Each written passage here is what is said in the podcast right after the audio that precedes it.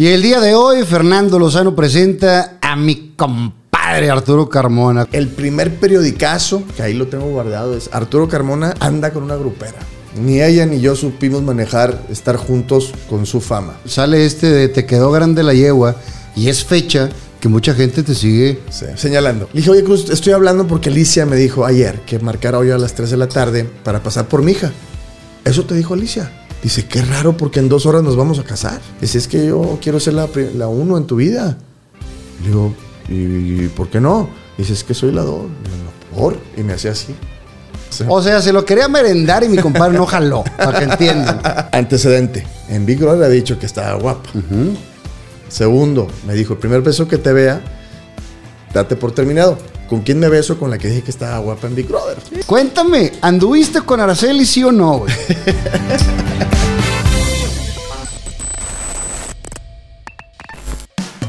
Viva Aerobús. Sport Car Credit. Pest Busters. Chocolate Muebles. Viva Persianas.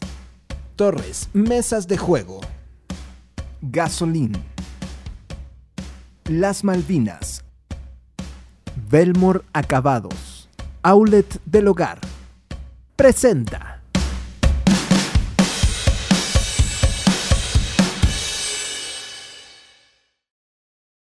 Y el día de hoy, Fernando Lozano presenta a mi compadre Arturo Carmona. Compadre, Compadrito, qué gusto muchas saludarte. gracias. Siento como que si ya nos hubiéramos visto aquí. Un déjà vu. Ya, güey. No, pues es que nos vamos seguido, compadre. Es C- eso. Casi todos los fines de semana, ¿no? Generalmente cuando estás en Monterrey, porque Sí. eh, estás entre Monterrey y Ciudad de México desde hace mucho tiempo, pero cuando estás acá convivimos muy seguido desde hace muchos años. Así es. Y sabes que se te quiere y te agradezco que hayas estado aquí, compadre. gracias, es un honor para mí. No, gracias. Este, para mí es un placer estar aquí en tu mesa, en tu set. Y sé que, que te está yendo muy bien, compadre. ¿Te, Felicidades. te gusta la, la jugada? No le sé, fíjate. Cuando voy a ¿Nunca Las Vegas voy más a los shows, compadre. Sí, está más divertido. Sí. Sí, ya, ya, ya, salud. Sí, el salud. Salucita. Salucita. Compadre, ponlo ahí, compadre. Aquí. Ah, esto es no. para eso. Fíjate, no sé nada de póker ni nada. Yo no sabía que era para eso. ¿sabes? Pensé que era un bote de basura. No, es para ponerlo aquí para que no haya, no haya bronca. Y Muy cuando bien. quieras más, nomás volteamos para allá y, y me dices. Gracias, compadre. Vámonos a los inicios de Arturo Carmona, eh, símbolo sexual de San Nicolás. aunque, aunque toda la gente te relacione con San Nicolás, tú te- naciste en la parte de Monterrey. Sí, la parte de Monterrey.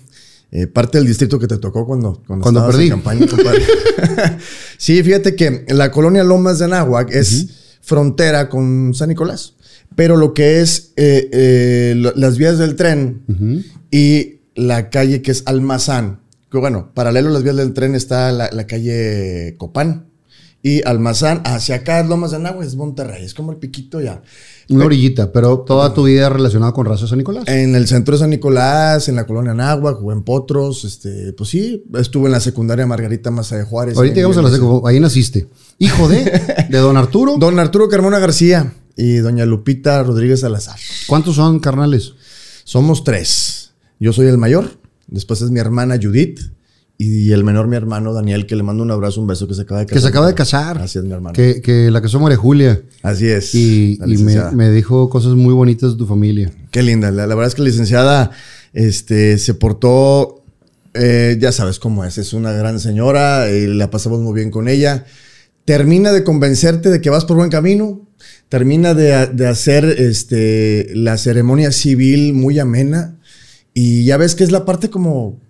Yo no me acuerdo cuando me casé, pero dicen que la parte civil es como que la, donde hay más nervios, donde hay más tensión y la verdad lo hace muy relajado, muy ameno y qué bueno que, que tocas el tema para agradecerle y mandarle un beso a la licenciada María Julia. Y bueno, nace un 9 de julio del 7-6. 9 de julio del 76.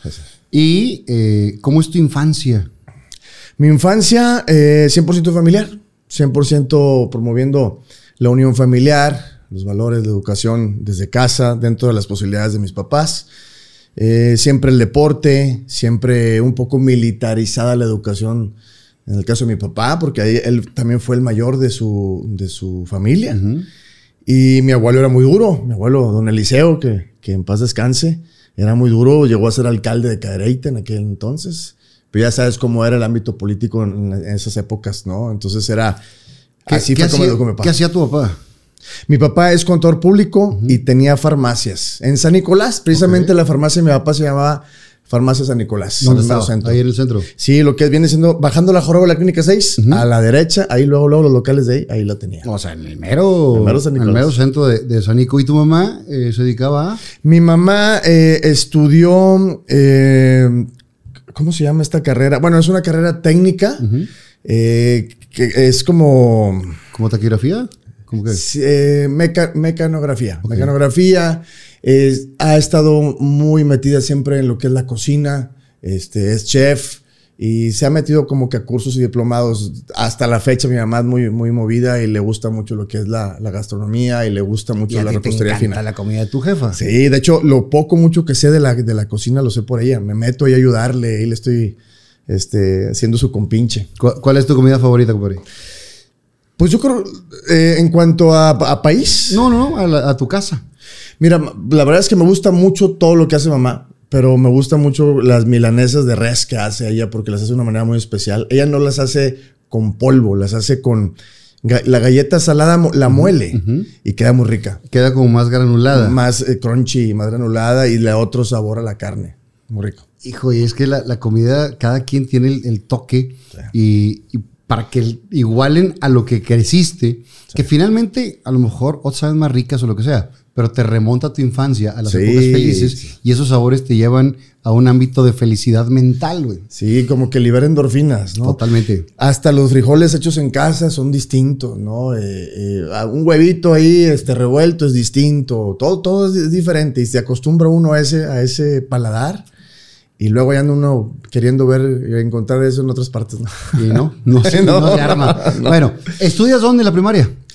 Eh, estuve en el colegio Lafayette, que está en Villa Universidad, en San Nicolás, hasta cuarto de primaria, y de ahí me cambio al Instituto Morelos, que está en el centro de San Nicolás, Pero siempre el deporte estuvo presente en tu vida. desde los tres años de edad.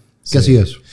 Eh, siempre fútbol, siempre tuve un, un balón de fútbol, siempre, pero eh, cuando era joven, pues papá era el fútbol y si quieres otra cosa, el fútbol y si quieres otra cosa. Entonces en, ese, en esas oportunidades de practicar otro deporte, practiqué tenis, practiqué béisbol y fútbol americano.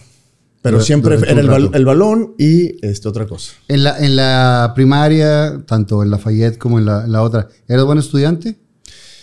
Eh, vamos a decirlo regular. Regular, eh, eh, sí tenía que estudiar, no, no era la persona que, que tenía ese talento o ese don de, de que con una leída o, o tener esa eh, recepción de la información de, de una clase, ¿no? Porque mucha gente ve una clase y se acuerda, no, yo sí tenía que estudiarle porque tenía muchos distractores, ¿no? Como lo que es el deporte, por ejemplo. Pero el deporte siempre me ayudó a tener una, una mente más ágil. Y sana. Y una mente sana totalmente. ¿Cuándo fue tu primer novicilla ahí en la primaria? Vidala, Vidala Rangel Cantú. ¿En la llama. primaria? En la primaria, en el Instituto Morelos, así es. Era, la- era la más guapa ahí del, del colegio. He platicado con muchas personas y no, yo no tuve y hasta la secundaria. la- se me hace que tú desde kinder, cabrón. Que me acuerdo de mis kinder que ya no existen, ¿eh? El pájaro azul y el otro no me acuerdo cómo se No, llamaba. ya, ya pusiste dos para que te albureara y dos que, me, que, que te he perdonado. Oye, yo, compadre. yo soy bien bruto para eso, ¿sí te has dado cuenta? Pero bueno, ¿tuviste la novicilla ahí en, en- Sí, bueno. este, Sí, la de la- la de la primaria. primaria, ¿no? Eh, Vidala, Vidala, que era la más, ahorita está felizmente casada, la, la sigo frecuentando porque después nos encontramos en la prepa, ya ves que de repente hay fiestas de la generación y reuniones y ahí me la encuentro con su esposo y sus hijos a veces. Qué chido. Sí, está padre, está Eh, padre. Está padre eso de reencontrarte con, Sí. con los amigos de la... Te vas a, precisamente como bien dices, te remontas a la época donde sucedió eso y, y por lo regular uno, como debe de ser, creo yo, debe uno de mantener siempre los recuerdos felices, ¿no? Creo que al final de cuentas en toda la vida lo único que te lleva son historias. Sí. Eh, podrás hacer mucha lana, mucha fama, mucho lo que tú quieras, Sí. pero las historias, las vivencias y las amistades es lo que te llevas al final. Es lo que uno se lleva y también lo que uno deja es precisamente qué es lo que quieres dejarle a la gente, ¿no? En sus ¿Qué recuerdo, ¿Qué recuerdo quieres dejar? ¿Cómo quieres que te vean hoy, no? Al final así es y no es como la esencia siempre dejarla a, a flor de piel y, y que sea real. ¿no? Bueno, siempre el deporte en tu vida, juegas Sí. fútbol y le sigues en el fútbol. ¿Hasta cuándo llegas a un punto ya eh, eh, más, más profesional o a una liga ya más fuerte? Fíjate que en la colonia Lomas de Nahuatl no te tocó verlo. no sé si te acuerdas que había una placita en el centro ahí, como que abajo, abajo. Ah, Era antes un campo de fútbol ahí, de tierra. Ahí está- jugaba el equipo de Delfines, se llamaba Delfines. Ahí empecé a jugar en un equipo ya en forma, ¿no? Mm, después de ahí voy a otro, a otro equipo donde ya era más, eh, estaba más establecido, donde ya se lo tomaban más en serio, donde había un campo de, de césped, de zacate, había instalaciones, había, que es Botafogo. Que Botafogo, bueno, hizo también marcó época, ¿no? Exactamente, que está en Villa Universidad. Y ahí es cuando ya empiezo yo a despegar y el gusto por el fútbol hace que, que estén ya haciendo un lado el tenis, ya haciendo un lado los otros deportes que estaba practicando. Americano, ¿cuánto tiempo jugaste? Americano jugué eh, dos categorías, repetí una y la- la- las últimas a nivel amateur, que era Junior Bantam, que hice dos, y Bantam, Bantam. que es la última de fútbol americano en Potros de la Náhuac Ok. que ahí este, ya estaba más grande, estaba ya en la prepa, ya, ya un poquito más... Este, ¿Bantam terminas que 15, 16? 15. Bantam 15, 16 es la última de amateur. Y combinado con el fútbol soccer. Sí, ya para entonces ya estaba yo en Tigres a, a- a ¿A qué edad entraste a Tigres? 14 años. ¿Y cómo fue la prueba? Fíjate que Bo- Botafogo se va, nos invitan a Guadalajara a un torneo que se llamaba Clubes Unidos de Jalisco, donde jugaban equipos eh, que tenían sus fuerzas básicas profesionales, ¿no? Estaba Tiburones Rojos de, de Veracruz, Leones Negros de la UDG, Azucareros de Guadalajara, estaba Chivas, América y Atlas. Y Botafogo, un equipo que pues del Nadie lo barrio. conocía, Nadie pero- lo conocía. Ajá. Vamos nosotros, este Botafogo que, que se arma para ir a este torneo fue un combinado porque jugué mucho siempre en la selección de Nuevo León. Llegué a ser seleccionado del estado y jugábamos los nacionales. Unos los quedábamos campeones, otros no. Siempre Nuevo León fue eh, un estado que siempre trajo buenos equipos para el fútbol en- en- a nivel nacional. Y entonces agarramos ahí a varios jugadores de otros equipos como Ale- Alemania de las Puentes, Chivas de Jardines de Anáhuac y armamos Botafogo, reforzado para este torneo. Y que vamos quedando campeones en, en Clubes Unidos de Jalisco, en, donde estaban todos los visores profesionales, donde estaban pues, los directivos de estos equipos, ¿no? Viendo el semillero de sus equipos, los muchachos que tenían fogueándose para un futuro. Y llega Botafogo, el perfecto desconocido de Nuevo León, ¿no? Y quedamos campeones y yo quedo campeón goleador en esa ¿De época. qué jugabas? ¿De centro? Centro delantero. Y se me acerca Chivas y se me acerca Atlas, pero yo estaba palabrado con Tigres. Te estoy hablando que tenía yo 14 años, ¿no? Entonces, Tigre yo de toda mi vida, cerca de la casa, a tres minutos. A veces me iba con mi papá caminando al estadio y mi sueño siempre fue vestir de amarillo, ¿no? Y te vas a Tigres. Y me voy a Tigres, que en esa época en tercera división se llamaba Cachorros, de la. Universidad Autónoma de Nuevo León. ¿Quién dirigía? El profe Federico Díaz y después eh, Orduña. Y El en millonario. primer, exacto. Y en el primer equipo estaba este, Carlos Reynoso. El, maestro. El maestro. El maestro. Eh, es una edad muy difícil porque entre los 14, 15 y 16 es cuando empiezan las fiestecitas, los 15 años, empieza como que el- la tomada clandestina, el, el amigo que, que alcanza a sacar chaves de su casa El y que demás. fuma. el- Co- ¿Cómo, le hiciste para no caer en ese, en ese rollo? Porque hay carreras futbolísticas que ahí se acaban, güey. Totalmente. Ahí no, no despegan. La mía se acabó ahí. Antes de empezar, compadre. La mía se acabó ahí. No, digo, porque yo, yo jugaba, eh, también jugaba bastante chido. Sí. Eh, había tomado un to- un- una clínica con Stoikov, ¿te acuerdas? Sí, de claro. Stoikov? Sí. Eh, jugaba bastante bien, pero hice una película en el 89. Y después de eso, a la raza con la que jugaba, eh, a uno le regala un carro. Y entonces el domingo, ya en vez de jugar fútbol, que jugábamos toda la semana, el domingo en vez de jugar fútbol, nos íbamos de rol. Y ya, ya le compraba un Six y ahí empezaba. Y después, sábado y domingo. Después hago la película y bueno, se acabó la carrera, güey, antes de empezar, cabrón. Fíjate, tocaste un punto bien importante donde vuelvo a, a la parte militarizada de papá, de, de la educación de papá. O sea, yo eh, no tomaba, obviamente, eh, no me desvelaba. Si quieres lograr esto, tienes que sacrificar lo otro, pero no me dejes la escuela, ¿no? Pero este, estás haciendo fútbol, este, ahora ya profesional, porque ya estás co- como con Tigres, pero antes era escuela y estudiar música, actuación, y siempre me tenían ocupado haciendo cosas eh, extracurriculares o de la, Es- de la escuela es- normal para que tuvieras más conocimientos de, de la vida Sí, en general. exactamente, y distraer al muchacho porque pues está llegando a una edad en la que es compleja, ¿no? Y en este caso pues viene precisamente, y, el- y lo natural de un jovencito, pues ver a tus amigos que se van de fiesta, se desvelan y que las muchachitas, y tú quédate porque ya es un oficio, ya firmaste un cheque. Que se lo regalé a mi papá en ese momento, el primero de 7,500 pesos fíjate, de- al mes que gané con Tigres, fue el primerito. Y entender a esa edad que el fútbol, que antes era tu deporte en el que te divertías y que jugabas y lo veías como un juego, ahora es tu oficio. Por ese huevo. Ahora cuídate porque depende de ti las piernas, depende de ti el, el rendimiento. Si te desvelas, Sabes que no vas a rendir el día siguiente. el siguiente. Entonces, en esa edad de la pubertad, de las muchachitas, de La- que... y la hormona empieza también ahí a, todo, ver qué onda, ¿va? Sí. Entonces sí fue bien, bien complicado entender eso y todavía más complicado porque yo no pasé por fuerzas básicas. Volviendo al tema de Clubes Unidos de Jalisco, ya llevan un- una formación profesional, aunque sean fuerzas básicas. Yo me la salté.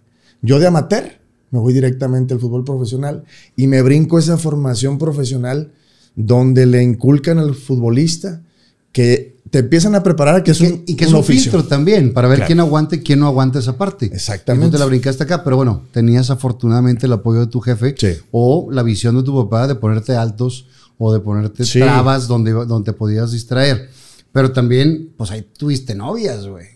Sí, sí tenía novias que, que ahí viene la parte donde entra mamá, ¿no?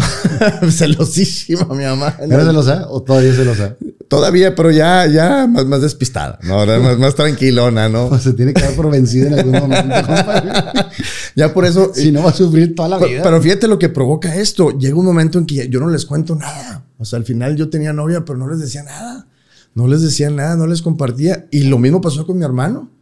¿No? Ya cuando mi hermano ya se va a casar, ah, les presento a mi novia. No, no, hace Pero casi ya, creo. Ya, ya al final. Casi creo, sí. Y fíjate cómo son las cosas, que yo creo que más adelante vamos a ese tema. Yo me quedé con esa costumbre. Yo puedo tener una, puedo tener pareja ahorita y no, no se las presento a mis papás. Ya para cuando yo llego y se las presento a mis papás es por algo. Sí, pero tu mamá ya se enteró por los chismes, güey. O sea, ya para entonces ya salieron tres TV notas y dos TV Ya. novelas, güey. Sí, ya salió. el- Dif- difícil que una novia logre entender eso porque puedes sentir que no la estás tomando en serio. Pero Sí, eso- o que no le haces, pero también ya si le vas a llevar a tu casa es porque hay algo Claro, formal. ya es un brincote. Bueno, finalmente creo que también lo has hecho siempre así. Si es tu novia, es porque es algo formal. Claro. La presentes o no la presentes, güey. Definitivamente. Ya darle tiempo a alguien, ya estar con alguien, o simplemente el hecho de hacerla tu pareja y que se, se elijan ambos, ya es porque ya vas y, y le das ese respeto. Y en esa etapa de los 14 Ajá. y demás, ¿con quién andabas?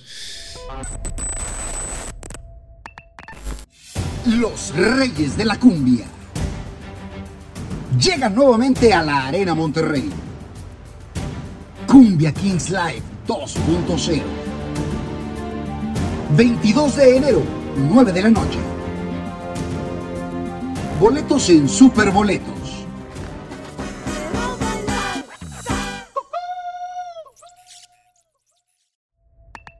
Y en esa etapa de los 14 Ajá. y demás, ¿con quién andabas? Eh, Pati Judith, la Bibi Gaitán de San Nicolás. Fíjate Que era la que estaba de moda. ¿Mandé? Era la, era la guapa. Sí, la guapa, eh, una ceja pronunciada, se junta con Vidala, por cierto, como somos todos ahí del mismo barrio, que acaba de tener bebé, de hecho, Pati, Pati Judith. Le decían Bibi porque tenía el pelo lacio, aquel que tenía Bibi en aquella época de Dos Mujeres, Un Camino, ¿te acuerdas? Johnny. Johnny y eh, la, Laura León.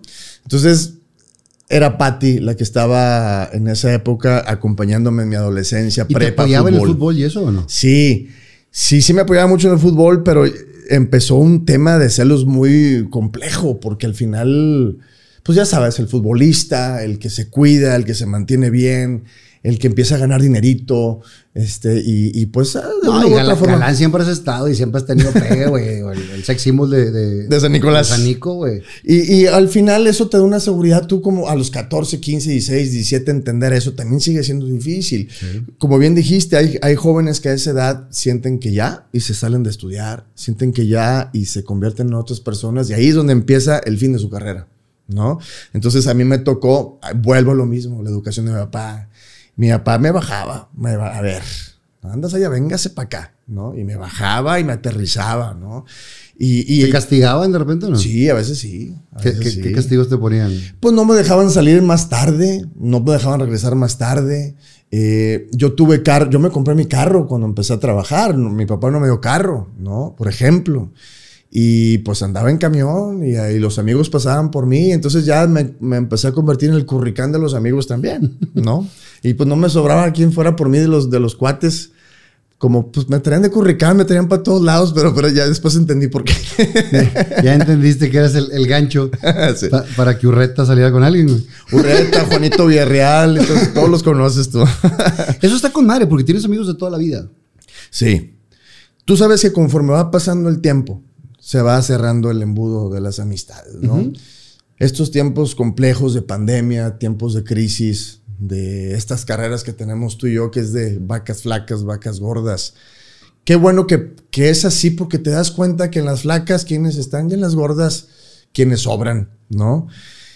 Y al final, pues la vida lo que te vas, te va haciendo entender quiénes están y quién no. Sí, tengo muchos conocidos, sí, tengo muchos amigos, pero con los que cuento que tú, tú eres uno Muchas de ellos, compadre. Sabes que es recíproco.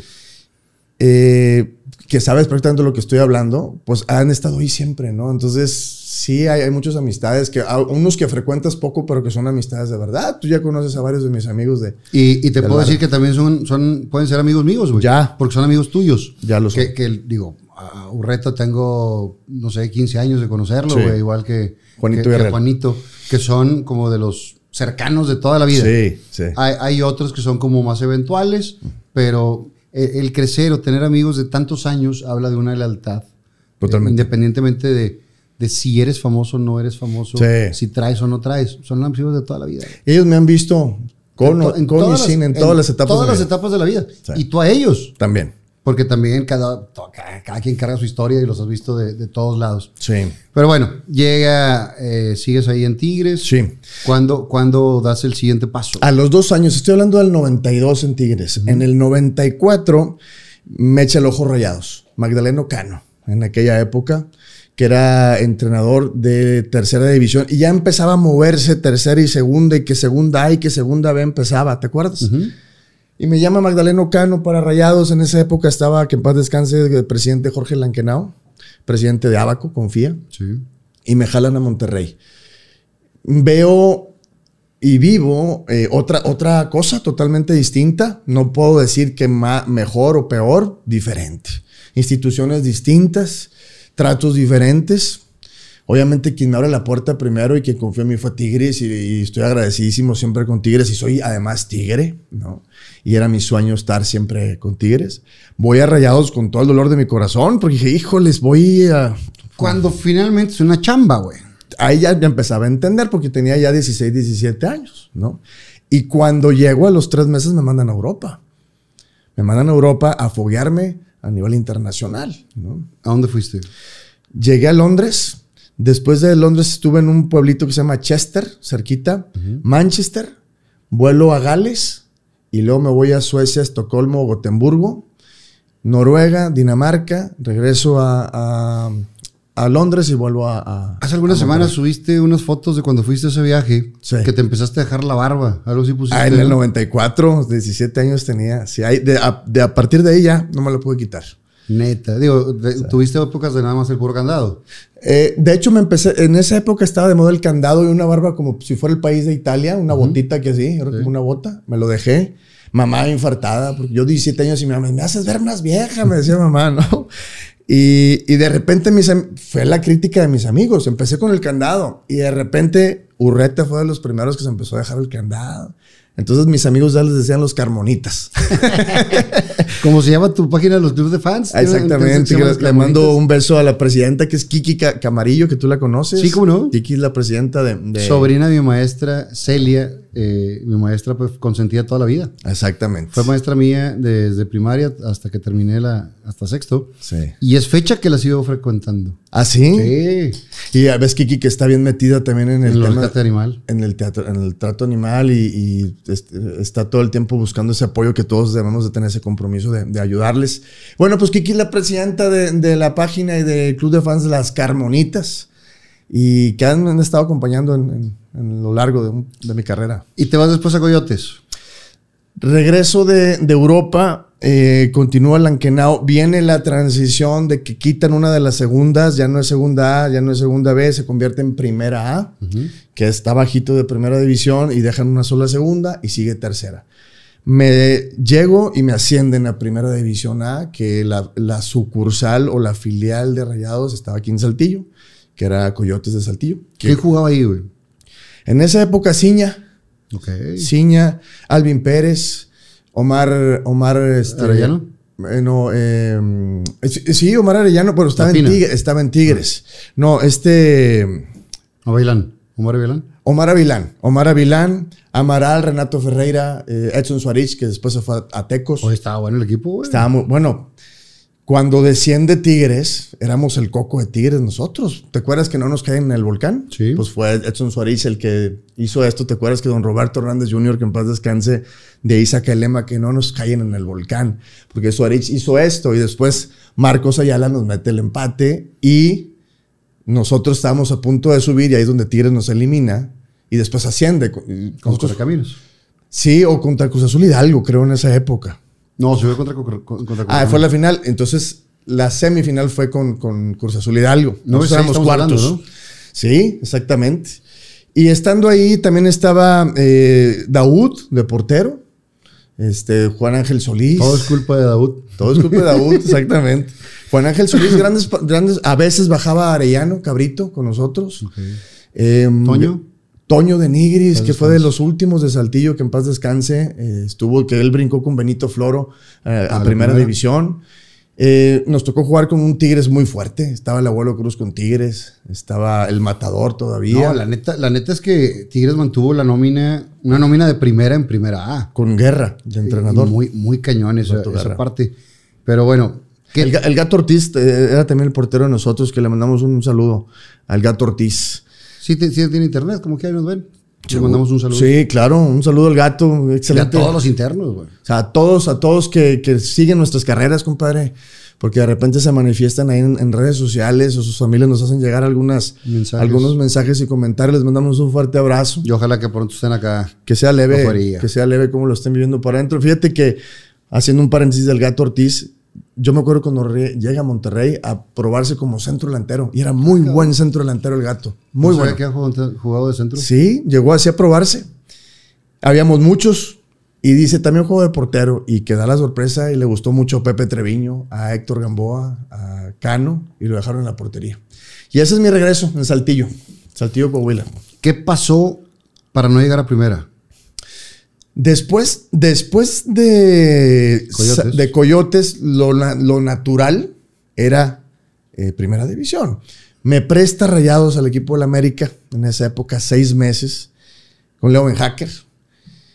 A primer equipo, pero tenía que tumbar a, a Villic y Kalusha, que estaban. Imagínate esa Villic época. Y, y Kalusha. Y Kalusha. Que, que marcaron época, güey. Marcaron época muy importante en la América donde estaba Cuauhtémoc Blanco conmigo en la banca. De hecho, una anécdota, Cuauhtémoc Blanco, Isaac Terrazas y un servidor nos castigaron una vez y nos mandaron a Zitácuaro, ¿Qué hicieron, güey? Pues, eh, ellos, ellos. yo estaba en el, en el lu- en el lugar menos... eh, Tú Este, estás en el lugar incorrecto en el tiempo incorrecto. Nos mandaron porque tenía en esa época lo mismo que tenía Rayados, pero lo tenía el América en Zitácuaro, Michoacán. Rayados era Saltillo, el América Zitácuaro, Michoacán, allá en la cueva. ahí en- Pero nos bajaron todavía segunda, ni siquiera primera. Nos castigaron a Cuauhtémoc Blanco, a Isaac Terrazas, que era tremendo también. El que se salvó fue Villa, por cierto, porque también era como del mismo corte. Y a mí, ahí vamos, allá a Zitácuaro estuvimos un ratito. Regresamos. Y pues Cuauhtémoc estaba conmigo en la banca, imagínate, estaba Edu Chávez en la portería, era, un- era una América de miedo. Entonces fui Ese, ese gol de, de, de que Edu la centra de, De Rabona, trenza, de de Rabona. Rabona. Puta. Golazo. Golazazo. Golazo. Bueno, ahí este, fui prácticamente pues de paseo. Fui seis meses, estaba en la América muy fuerte y regreso a los seis meses otra vez a Rayados. Yo ya estaba coqueteando en quererme salir, en buscar otros horizontes. Y regreso a Tigres en el 2000 con Víctor Manuel Bucetich. 2000. Un Tigres poderosísimo también, donde está Luis Hernández el Matador, tiktokero ahora. Sí. donde está Joaquín del Olmo, eh, Siboldi en la portería, vino Jorge Campos, ¿te acuerdas cuando Sí. vino Jorge Campos? Hurtado, Saavedra, Ramón Ramírez, el ruso Peña. Eh, ¿Quién más estábamos por ahí? Estaba con madre ese tigre. Sí, estaba el licenciado Guerra también en esa época. Éramos de los jóvenes ahí. Diablo Núñez, la Coca Mendoza. Ese tigre estaba durísimo. Bucetich de entrenador. Pasa algo que hasta la fecha, yo sí sé, pero tú sabes que me ha costado mucho platicar este tema. Sucede algo después de que estoy en primera división con ellos ya, con Tigres. Y antes de arrancar el torneo, este, baja un ejecutivo de cervecería en esa época y me dicen que no estoy más en la institución, ¿no? Por cierto, Jorge Campos me debe una cena porque me- en centros y remates me dijo que de 10 no le metía 4 y le metí 9. Me debe una Ah, cena sí. de Jorge Campos. Desde entonces. De centros y remates. Exactamente. Ah, pues no sé que no te la pagó, no, no, no me la ha pagado. No. Este, yo traía un nivel bastante bien, fuerte. De hecho, Jorge Lanquenado tenía planes para mí, estando en Rayados. Yo cuando voy a Europa de gira me querían dos equipos ingleses y un francés. O sea, sí. Sí te veías con queso, güey. Sí. Baja el, el directivo de esta cervecería y ¿qué te dice? me dice que no estoy más en la institución. ¿Por? Es lo que después me enteré, ¿no? Lo, lo que sí me saca mucho de base es que no me lo dijo Víctor Manuel Bucetich. Me lo dijo un ejecutivo de pantalón largo. O sea, no fue un entrenador. Y, y no de la institución. No, O directamente. sea, directamente los patrocinadores. Exactamente, que ya es donde... ¿Con, bueno, con quién andabas en ese entonces? de, De, novio. eh, estaba eh, divorciándome. Ah, ya estabas en, el- en la Estaba etapa del divorcio. En la etapa del divorcio del 2000. En Bueno, vámonos tantito antes. Cuando conoces a Alicia, ¿dónde la conociste, güey? Vialdama, Nuevo León. Vialdama, Nuevo ¿Qué León. andabas haciendo ahí, güey? Fíjate, regresando de Europa, precisamente, Juanito O Villarreal. sea, te vas de, de Luxemburgo, güey. a Agarrar el pedo de Vialdama.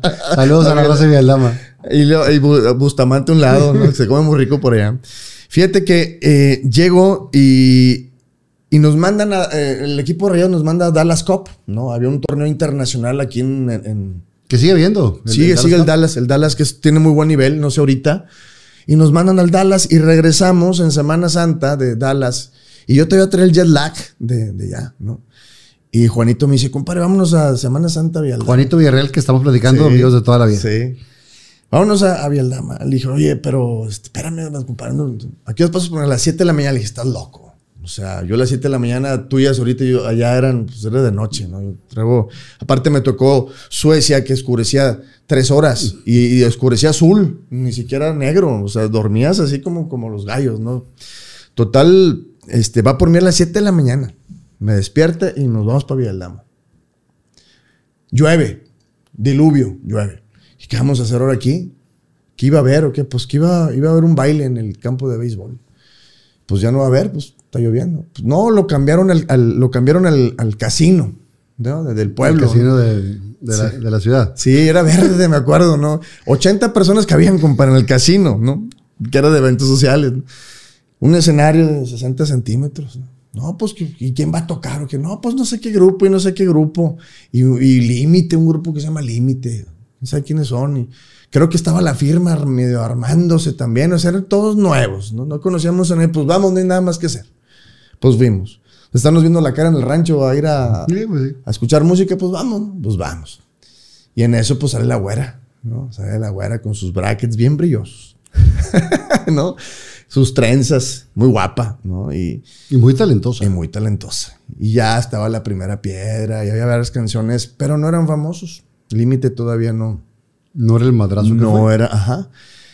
Y pues me llamó toda la atención la güera. Yo andaba con Pati Judith. Te recuerdo la Vivi Gaitán. Ah, O sea, dejaste a Patti Judith, Eso- la famosa Vivi. Vivi de las fuentes. Total, este, pues nos conocemos Alicia y yo. ¿Quién nos presentó? eh, nos presentó Tomás Cantú, abogado. Tomás Cantú, después que fue el que me divorció. Bueno, está bien. Cierra un ciclo, güey. O sea, Sí, él sí, lo abre, él lo cierra. Él lo cierra. ¿no? Tommy Cantú, que es muy amigo de Juanito Villarreal del centro. Son beisboleros ellos, ¿no? La carnicería Cantú, que, que son beisbolerísimos de ahí del centro de San Nicolás. Él me presenta, le órale, compadre, te la voy a presentar. No la conozco, pues te la voy a presentar. Pues ahí vamos, y ya, mucho gusto, Alicia, mucho Arturo, bla, bla, bla. Intercambiamos teléfonos y ya. Hasta ahí quedó. Regreso de Villaldama y el primer periodicazo, que ahí lo tengo guardado, es Arturo Carmona anda con una grupera. Fíjate nomás. Arturo Carmona anda con una grupera. O sea, no sabían quién era. Alicia. Sí, el famoso eras tú, güey. En esa época, exactamente. Fíjate cómo son las cosas. Y después dicen que te aprovechaste de su fama, güey. Después dice- decía la gente, ¿no? Pero bueno, al final se entera Pati Judith que se fue a Acapulco de vacaciones y le llegó hasta allá la noticia. No había internet, ¿cómo lo hizo? No había redes sociales, como las amigas chismosas fueron y le dijeron, oye, Carmona, salió en el periódico. Siempre habías tóxicas. Oye, pues desde ya me truena, ¿no? Oye, pero es que sí la conocí, pero no. Pe- Pero no pasó nada. Pero ya ves cómo era. Que la- antes era lo que sale en la prensa es lo que es. Sí. Sin nos dimos- desmentir. exactamente. Nos- después nos dimos cuenta que si hay manipulación de información y que de repente, pues, bueno, ese es otro tema. El caso es que, pues si sale ahí es porque sí es cierto. Me estás poniendo el cuerno. Andas con. ¿Quién es? No, pues la acabo de conocer, es una amiga y bueno. Llegamos y pues terminamos, ¿no? Atrás. Sí. Pasan seis meses, cuatro, y nos volvemos a juntar Alicia y yo y empezamos a salir. Le digo, pues si ya están diciendo, pues vamos. Pues ya están haciendo el chisme, pero vamos a, a darle por ahí. Empezamos a salir, nos empezamos a conocer. Ahí ella empezó a ir mejor. ¡Pum! ¡Pum! A los cuernos luego lo... Sí. Porque fue de 0 a 100. O sea, sí, literal. Sí, como un Ferrari, a los 3, 4 segundos, ¿no? Total, como la espuma se fue para arriba. Como la espuma, yo 18 años, 19 años, yo, ¿no? Este, y, y al final yo veía que ella, pues obviamente era su sueño, ¿no? El sueño de, de toda artista, ¿no? El, el querer ser reconocido, el querer ser famoso, el querer ser, que tu talento Llega a todos lados. Llegue a todos expresar lados. por medio de tu música. y le llega en su momento a ella. Y Arturo iba aquí y de repente Alicia, ¡fum! Y yo escalando lo natural a mi edad, a mi ritmo, a mi tiempo. ¿Te pega en el ego esa parte? Estaba muy chavo, todavía no me, no me, me- tenía esa, ¿cómo decirlo? Maldad para pensar en eso o no sé, no sé qué palabra. no, pero te ponerle. puede, te puede dar así como un... Ah, cabrón. No, al contrario, me emocionaba que mi Sentirse novia. Eso está con madre. Sí, mi novia, Porque no toda la gente tiene esa capacidad de hacerlo. Exactamente. No importa la edad. No, no importa. Me emocionaba que mi novia, o sea, ando con, un- estoy con una famosa, que se está haciendo famosa porque no era está famosa. cumpliendo sus sueños. No tanto por ser famosa, sino que estaba cumpliendo sus sueños. Exactamente. O sea, lo que ella busca Lo lo, está está, logrando, y, y le- se lo están reconociendo. Se sentía muy bonito. Cuando empezamos a andar todavía no era famosa. Cuando ya de repente te digo, pum, da un trancazo, este, pues dije, wow, qué padre, ¿no? Pero nunca volteé atrás. Yo, o sea, yo, ¿qué, qué está pasando conmigo? No, no me entró el tema del ego que, que- que mencionas. Mientras tanto, seguías tú jugando normal. Normal. Cuando ella se empieza a ser famosa, voltean a ver quién es la pareja, como en todos lados, ¿no? A ver quién, con, ah, me vi con quién anda, ¿no? Y voltean a ver, ah, mira este chavito, ¿y quién? Ah, pues va empezando, ah, es un, ¿no? Cuando ya llevaba años en eso, desde los 14, ya habían pasado 4 o 5 años, ¿no? Profesionalmente hablando. Entonces voltean a ver y, ah, pues él, él- él es el novio y, ay, seguramente. Empiezan a, desenfocar a Arturo de lo, que, de lo que estaba él queriendo realizar. ¿no? Eso, ¿Eso fue tu primer encuentro eh, desafortunado con la prensa? No, no, porque la prensa al final este, no hablaba mal de mí, pero la prensa que estaba hablando de mí era la, no era la, la de mi rubro, era la del rubro de ella. O sea, me sacan del deporte y me meten a espectáculos. Y en el fútbol en esa época era, estaba prohibido. O sea, era un error para mí. Combinarlo. combinarlo. Cuando un Jorge Campos, que ya era un Jorge Campos, andaba con Daniela Castro. Era algo muy aislado. Un- algo que realmente, pues era difícil porque era Jorge Campos ya el, el fosforescente. Sí, ya, ya el superestrella. el güey. súper estrella. Uno que va empezando como que no es una combinación muy buena porque hay mucho distractor, ¿no?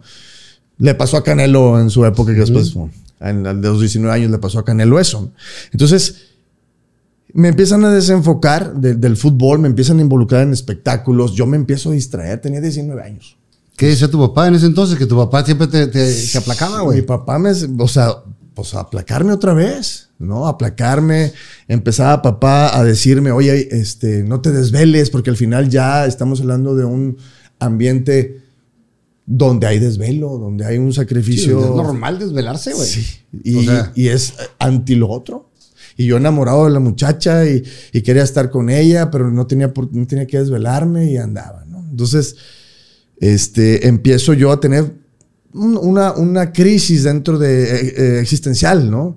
Me castigaban en el... Pepe Treviño me castigó una cantidad de veces porque salí en, en TV y novelas o porque salí en TV Notas. En lugar de salir en el periódico que decía El Señor Fútbol, había una sección que se llamaba El Señor Fútbol, no sé si exista todavía. Sí, que, era como un suplemento de- del norte. ¿no? Del norte. Sí, exactamente. Ahora yo creo que lo que se asemeja es cancha. Sí, como que ya es parte de cancha. Exactamente. Pero antes era como un suplemento extra de puro fútbol. Exactamente. Entonces ahí me decían, tienes que salir tú aquí, no acá. Y me castigaban y me banqueaban y me hacían hacer correr 20 minutos después de... Y yo dije, pues a lo mejor estoy bajo de juego. ¿no? Te- hay muchos motivos por el que pueda estar yo bajo de juego, pero yo eso me, me movía a, a dar lo mejor de mí y demostrar más. Pero traía una sombra enorme, enorme, que, que al final era algo natural que ni siquiera ella lo planeó, ni yo, y fue algo que no estuvimos preparados para poderlo manejar, ¿no? Pero bueno, ¿cómo le das el anillo de compromiso? Cuando dices, me quiero casar con ella, esta es la mujer de mi vida. Le, le invito a un restaurante ahí en Prolongación Madero. ¿Qué es ahí? ¿Qué colonia es ahí? Donde está la, la famosa. Este, de hecho, estaba al lado de la famosa, el Capricho. El Capricho, un italiano que estaba ahí. Ya en esa época ya era ya muy famosa y hablo con sus, la gente de seguridad de, personal de ella y me pongo de acuerdo con ellos. ¿no? Y oye, quiero entregárselo en el volcán, en el estadio. O sea, algo, volver a, mi, a mis... A tus raíces, A mis a raíces, tus ¿no? pasiones, ¿no? Exacto. Le voy a tapar los ojos después de comer una pasta carbonara que por a mí sigue siendo la, la favorita y de ella también. Le- llevé mariachi a un restaurante italiano, imagínate. Todavía no le entregaba el anillo. Entonces dije, le voy a tapar los ojos aquí y me acompañan al estadio. Bajamos por el túnel principal de la ambulancia y ellos me prepararon una mesa en el centro de la cancha, así más o menos, pero redonda, un mantel blanco, unas flores, velas. Y a mi señal se prendían las luces se prendía la pantalla y te quieres casar conmigo. ¿no? El anillo. Ah, con madre. Sí. Con gente hubiera estado mejor, ¿verdad? Pero igual y me aguchaba, no sé. Total, este, no, peligro y me decía que no, imagínate, la- la- ha pasado, ¿no? En es- ha sí pasado en pasa, sí estadios. Entonces, pues así fue como le, le entregué el anillo. Ella pensaba que, que la tenía en un parque porque se empezó a sentir el zacate, el pasto. pasto. y yo le dije que estábamos en calzada. Le digo, estamos aquí en un parque en calzada.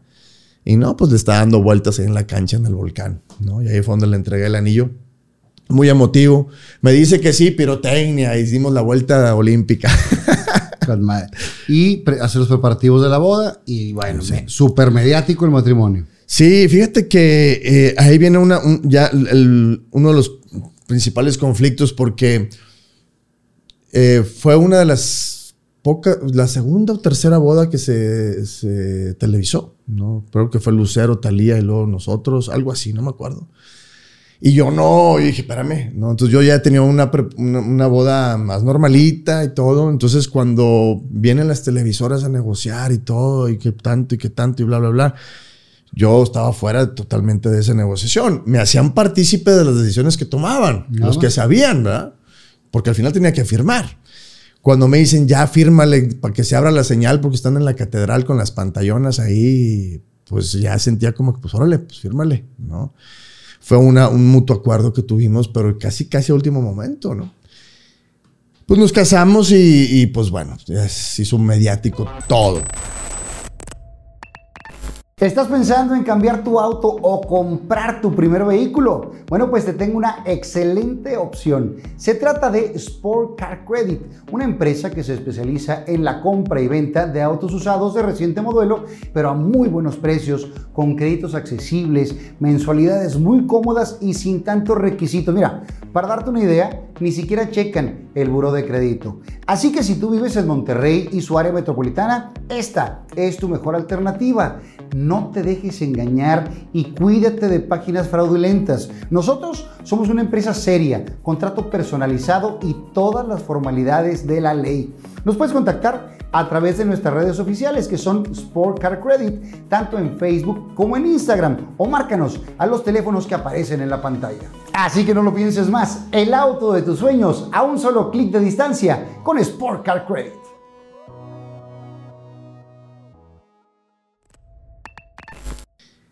Pues nos casamos y, y, pues bueno, se hizo mediático todo. Todo fue mediático. Cuando nace mi hija es mediático. Vámonos todo. al previo de eso. ¿Cómo te enteras que está embarazada? Me hace una carta muy bonita que, que aún conservo, donde eh, me redacta lo que siente por mí, donde me, me plasma nuestra historia de amor y el resultado, eh, que es nuestra hija, ¿no? Y al final me dice, felicidad de ser papá, ¿no? Bueno, ya te encargo las lágrimas y, y, y unos sentimientos encontrados, porque, pues porque tenía 22 años, 22, 23 años, este, un papá muy joven, pero muy emocionado al final porque, pues bueno, fue algo que, que, que lo deseábamos, lo deseábamos y, y, que al final, este, pues fue en el momento que Dios lo, lo decidió. ¿no? Y bueno, hasta la fecha sigues enamorado de tu hija, güey. Sí, no, es, es la luz de tus ojos Sí. y te desvives por, por ella. güey. Mi hija, mi hija es, es todo, mi motor, mi gasolina, mi razón de ser.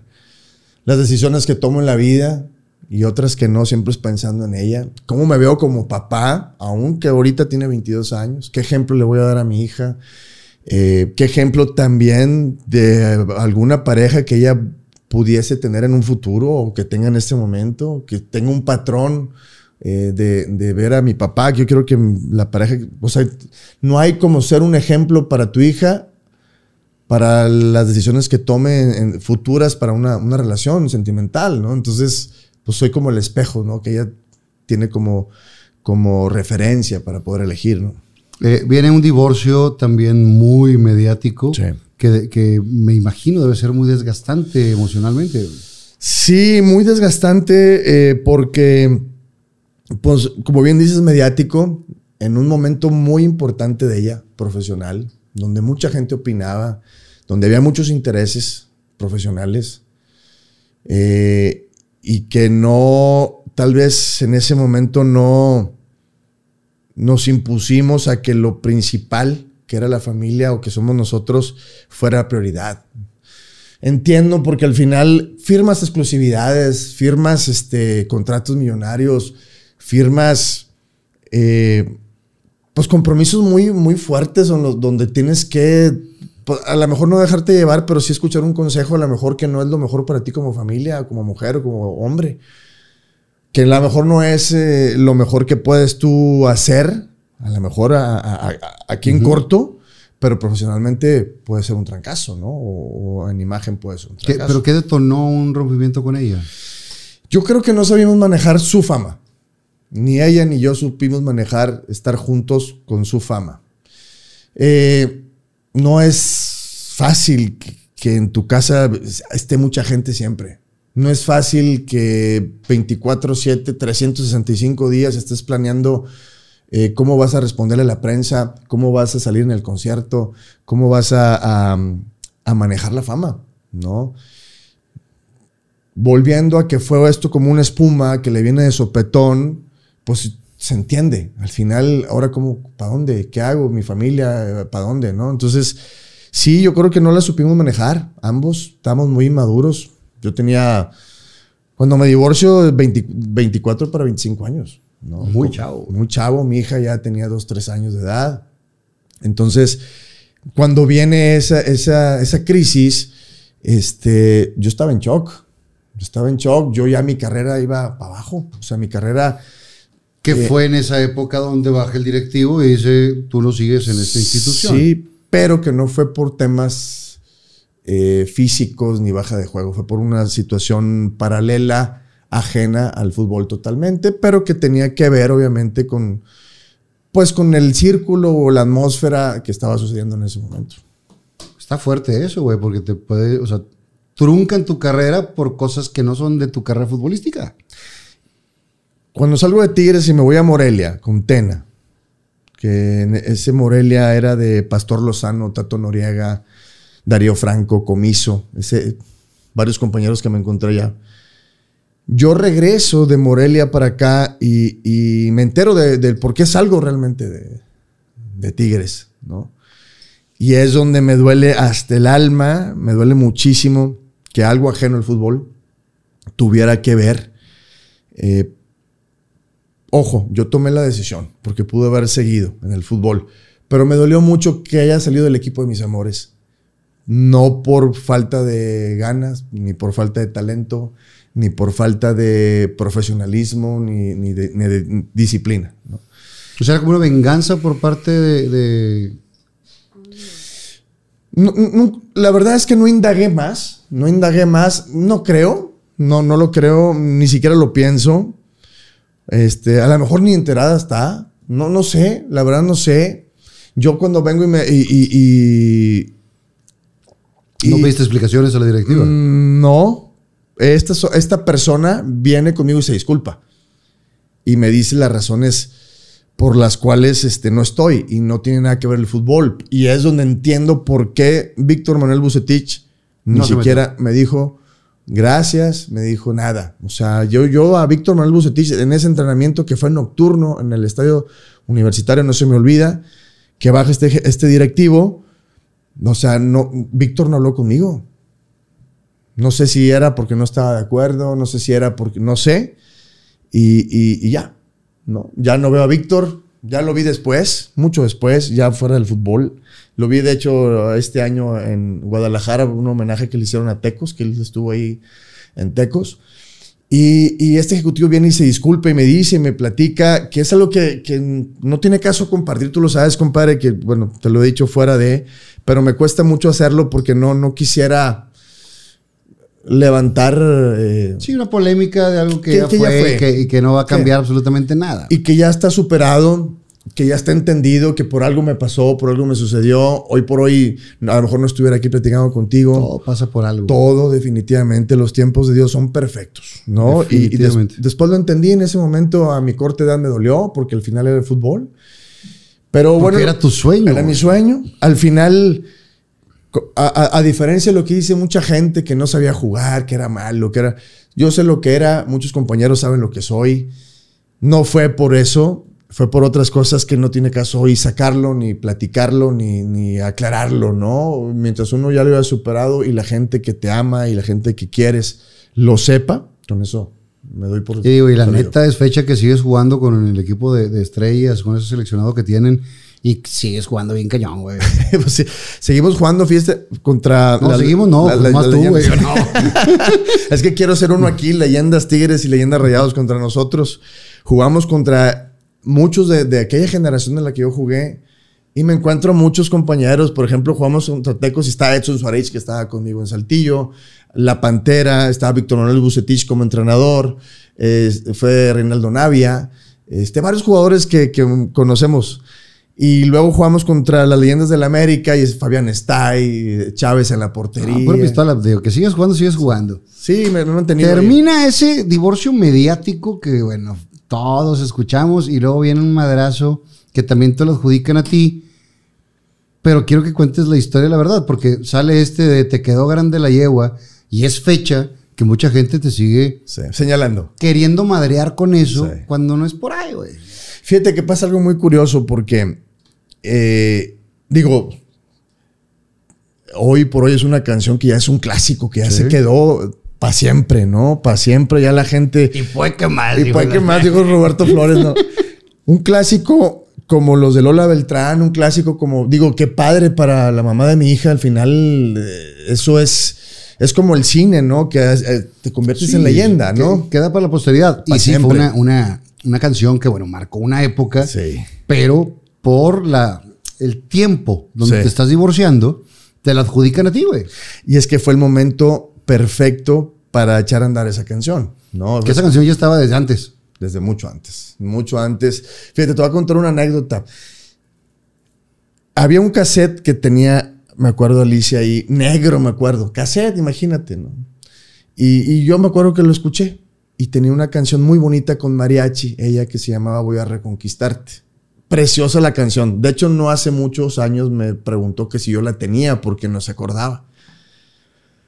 Y me gustó muchísimo y le dije, oye, ¿por qué no cantas con mariachi? Estábamos casados. Y ella respeta mucho la música vernácula. O sea, dice, el mariachi es otra cosa. Todavía vivía Lola Beltrán, imagínate. Yo, corté, yo corté una novia porque le gustaba cantar con mariachi. ¿Ah, sí? En la regadera, güey. O sea, están todos ahí metidos. Es una mamada, güey. Con ahí, en el violoncello. Ya, el- Era una, una- una mala madreada, güey. Oye, este, y total, le digo, oye, y dice, no, pues es que está Lola Beltrán y está, este, la Chavilla. Chavilla y también la, esta señora hermana de Aida Cuevas. Aida Cuevas. Lucero medio se atrevía a cantar con mariachi. Lucero, ¿te acuerdas aquí que fue- hizo varias canciones? Y ella le tenía mucho respeto. Le dije, oye, pero tú eres muy talentoso y ve la canción esta. Y no, no, no. Yo límite y límite. ah, Perfecto. Todos éramos fans y seguimos siendo fans de, de Alicia y de Límite. ¿no? Total, este. Después yo hablé con Oscar. Con Oscar le dije, oye, este. Dice, no, pues convéncela tú. Convéncela tú. Saludos a Don Oscar. Oscar Flores, le mandamos un abrazo fuerte. Convéncela tú, porque yo no. Ah, bueno. Total, este. Pues yo le, le decía, órale, yo le. Entonces, pues empezó. Dije, pues si son peras o manzanas, decía ella, me pongo a escribir. Y tiene varias canciones muy bonitas. Y escribe La Yegua.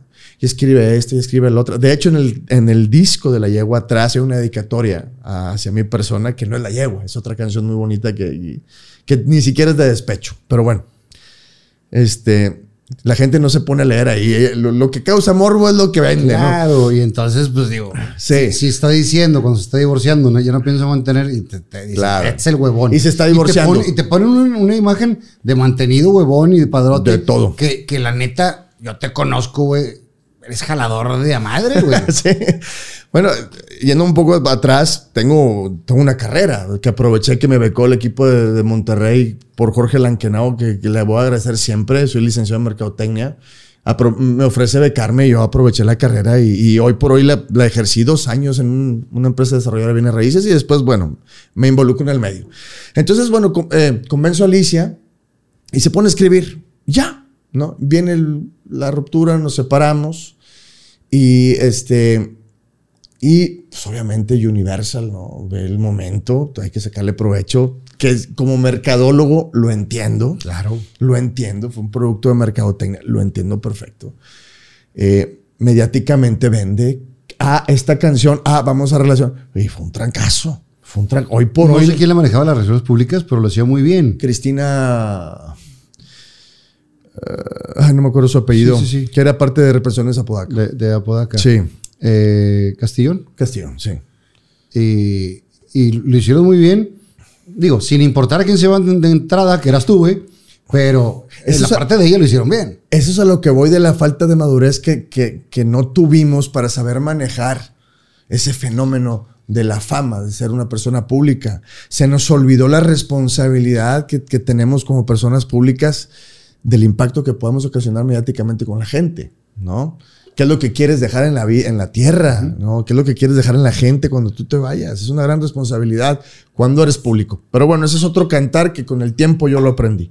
Entonces, eh, aprovechan el- la crisis, muy bien aprovechada como mercadólogo.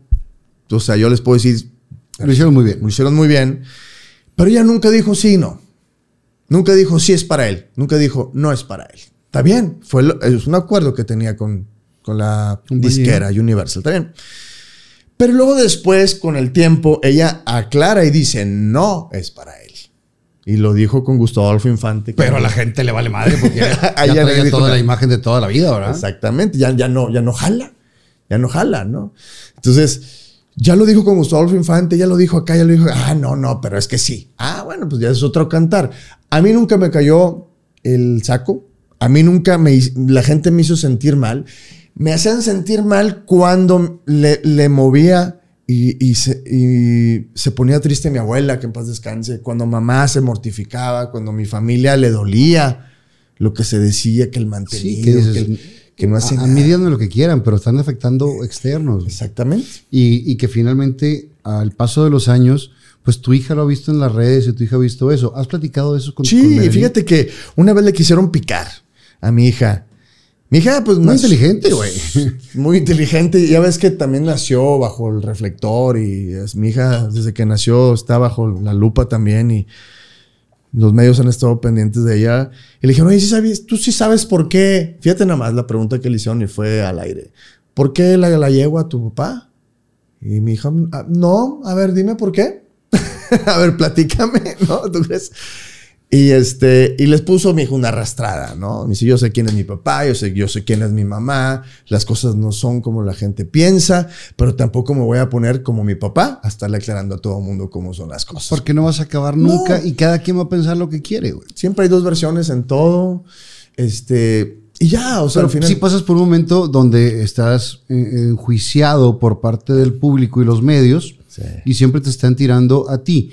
Tú aguantaste como los machos callado, güey.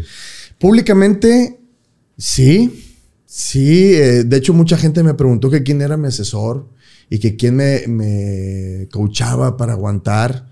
Andrés Puente eh, tiene casi a la, a la par, igual que nosotros, una ruptura con Tatiana. Y Andrés Puente me dice, vamos con Cristina Saralegui, vamos a tirarle. Le dije, no, yo no voy por ahí. No, que mira, vámonos a ganar. Y a mí no se me olvida mi hija. Y además, sea lo que sea, como haya pasado, Es la mamá de tu hija. es la mamá de mi hija. Y eso lo ha respetado siempre, güey. Siempre. Y va a ser la mamá de hija para siempre. Y creo que también mucha gente entendió que siempre fuiste un caballero y creo que también te hizo una fama de caballero. Así como te hicieron fama de mantenido, mu- muchos después del proceso dijeron, este güey aguantó callado y, Sí, y un caballero, güey. Pasaron varios años. Pasaron varios años, este, pero al final yo me agarré de la mano de Dios siempre. Siempre me mantuvo firme. Yo creo que Él fue el que habló por mí. Yo creo que Él fue el que me dio esa serenidad, este, sabiduría para poder responder. Y, siempre mi hija, mi hija, mi hija, es la mamá de mi hija. Yo siempre he dicho que cuando estás con alguien, compadre, cuando tienes una relación, cuando viene esa ruptura o esa crisis o ese pleito, hay que acordarse por qué te enamoraste, qué fue lo que te hizo tomar la decisión de estar con esa persona.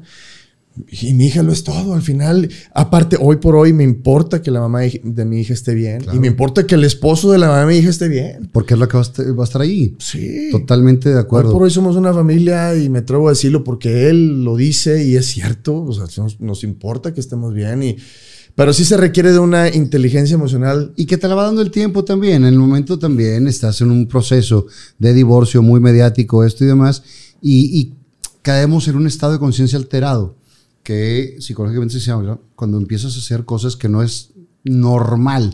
Entonces, mediáticamente se hizo mucho pedo, tú aguantaste como los meros machos, y, y bueno, tienen este rompimiento, y es cuando tú empiezas a acercarte a los medios, te hablan de Azteca. Sí, sí, sí. Bueno, yo estaba ejerciendo mi carrera de mercadólogo. Entré a ventas a una empresa desarrolladora de bienes raíces que se llama Urbi 21, aquí en Morones Prieto. Entro a ventas y a los tres meses me hacen director de mercadotecnia, ejerciendo mi carrera. Y a la vez empecé a hacer teatro.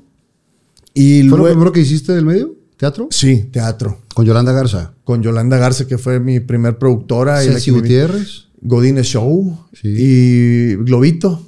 Globito. pacho! sí, así es. Fue mi primera obra de teatro. Y, y luego, este, sa- salgo de Uri 21 y me voy a, de director. Mi papá estaba trabajando para el municipio de Guadalupe y me acerca papá y me hacen director del Deportivo Talavera, de allá. Talaverna. Otra vez. Que está hasta la. Ah, co- colinda con San Nicolás, pero al lado de Guadalupe. Y empecé a estar en TV Azteca, en Palco Azteca. Este, iba dos veces por semana a Palco Azteca a decir nada porque no me dejaban hablar. ¿Quién, quién estaba? Lacho ¿Lacho y quién? y Héctor Javier Gutiérrez. Yo me acuerdo de. o Javier Héctor Gutiérrez. ¿Qué son? ¿Javier Héctor Gutiérrez o, o Héctor Javier Gutiérrez? Javier Héctor. Javier Héctor Gutiérrez. Eh, yo me acuerdo de, de ver esos primeros programas y literal, güey, digo, me identifiqué mucho porque así estuve yo con el Arqui, güey. Al principio. O sea, estás, nomás volteas a ver, güey. Sí. Así lo, lo que están diciendo los Eh, demás. y sea lo que sea, siempre he sido bien respetuoso. Hasta que no te daban bola, güey, no le entrabas. No, y uno está acostumbrado. Ahorita ya uno interrumpe, güey. Sí. Pero en ese entonces no. Estás acostumbrado a que termines de hablar y luego yo, para, no, para no atropellarte. Como se hace en el teatro, compadre, ¿no? Cada quien no puedes atropellar a tu, a tu compañero para darle una réplica limpia, ¿no? Pero bueno, al final fue el foco que me, que me dio al principio para estar en la televisión. Eh, me dolía porque al final era el, tema era fútbol. Me dolía, Sí, me dolía. No haber cumplido tu sueño. Sí. ¿Quién te lleva para, para Azteca? Para Azteca me lleva Héctor Javier Gutiérrez, que era director de deportes en Guadalupe, que se- sigue en radio. Sigue en radio. Sí, sí, sí, tiene toda la vida en esto. Exactamente, me, me presenta, fíjate, Héctor Javier Gutiérrez me presenta con Javier Héctor Gutiérrez. Javier Héctor Gutiérrez estaba como conductor en, en- junto con Lacho y me invitan, ¿no? Me invitan pues por el tema mediático, lo entiendo perfecto. Claro, y, y también una, una palomita para Azteca, Sí. porque está, está buscando que lo volteen a ver, güey. Claro. Y llego y este, aunque no sepa hablar, aunque no sepa, el tema sí sabía, pero me dolía. Y entonces no me dejaban hablar. Entonces, al final, bueno, eso fue lo que me hizo. Hago la pastorela azteca, que fue un fenómeno en esa época, donde fue un, un evento altruista muy bonito porque no cobrábamos el boleto, era un juguete. Y se llenaban los teatros en esa época.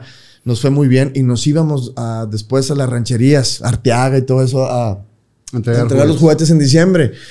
Y esos fueron mis primeros pininos en teatro y me empiezo a dar cuenta que el teatro te empieza. Y luego me encuentro a María Julia con la nena Delgado y me dice, si tú haces teatro, puedes hacer lo que sea. Y sí es cierto. Al final te quita el pánico escénico, proyectas voz, Te da da una seguridad. tablas. Bru- Debería ser una materia en las primarias, de hecho, la- el teatro, de verdad. Sí, creo que debe- deberíamos todos tener eh, conocimientos de teatro. Sí. Y tenemos todos como obligación ir a ver teatro. Me acuerdo cuando mamá me llevaba, cuando tenía 11 años, antes de ser futbolista, que estudié tres años música y actuación en la Escuela de Recreación Artística en la colonia Náhuac. Entonces, ya andábamos ahí como quiera, ¿no? Al final me no lo ejercí profesionalmente, pero sí me acuerdo de cuando era niño. Entonces, sí, nu- nunca me molestó, siempre me gustó el teatro, ¿no? No hacía teatro jugando, porque en mi época el fútbol era la patada más, más abajo, te la ponían aquí. ¿no? Y, y me dio mucho al final. Y entonces es cuando entro yo al mundo de la televisión. No, al año, exactamente al año, me hablas tú por teléfono.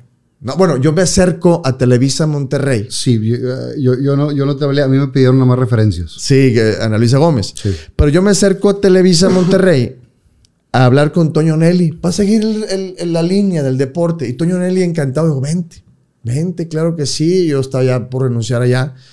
No había renunciado todavía. Y en eso me llama, me llamas tú, oye, quieren hablar contigo, me pidieron referencias tuyas. Dije, y me- no sé si, me- si te dije de Toño Nelly. Me dijeron, no, porque se abre una barra nueva del Canal 34 en Televisa. Y después hablo con Ana Luisa Gómez y luego hablo con Eugenio. Le dije, Eugenio, es que yo vine de deportes. No, no, no. Tú vas acá. ¿no? Esto es algo nuevo. Tenemos la referencia de Fernando Lozano. Compadre, Creo que, creo que lo mejor que pudiste hacer es separarte del deporte, güey. definitivamente. Definitivamente que todavía me tardé como siete años sanar el fútbol. Sanar. Que ver que, mis que ver a un Toño de Nigris que, que llegó a ser mi suplente en Saltillo y luego ver lo que estaba en mundiales y verlo al Cabrito Arellano y ver a esto. Híjole. Dices, yo traía ese nivel, cabrón. ese nivel. Entonces, siete años me costó que me dejara de doler el fútbol. ¿Cómo lo superaste? Trabajando, haciendo teatro, me metí al gimnasio como loco. No sé si te acuerdas en alguna época que me puse como un búfalo. Sí, sí, sí. Era un animal, o sea, estaba demasiado grande porque ya aventaba, aventaba, sacaba todo. No quería ver no quería ver un balón. Me dolía ver un balón, no, no lo quería ver.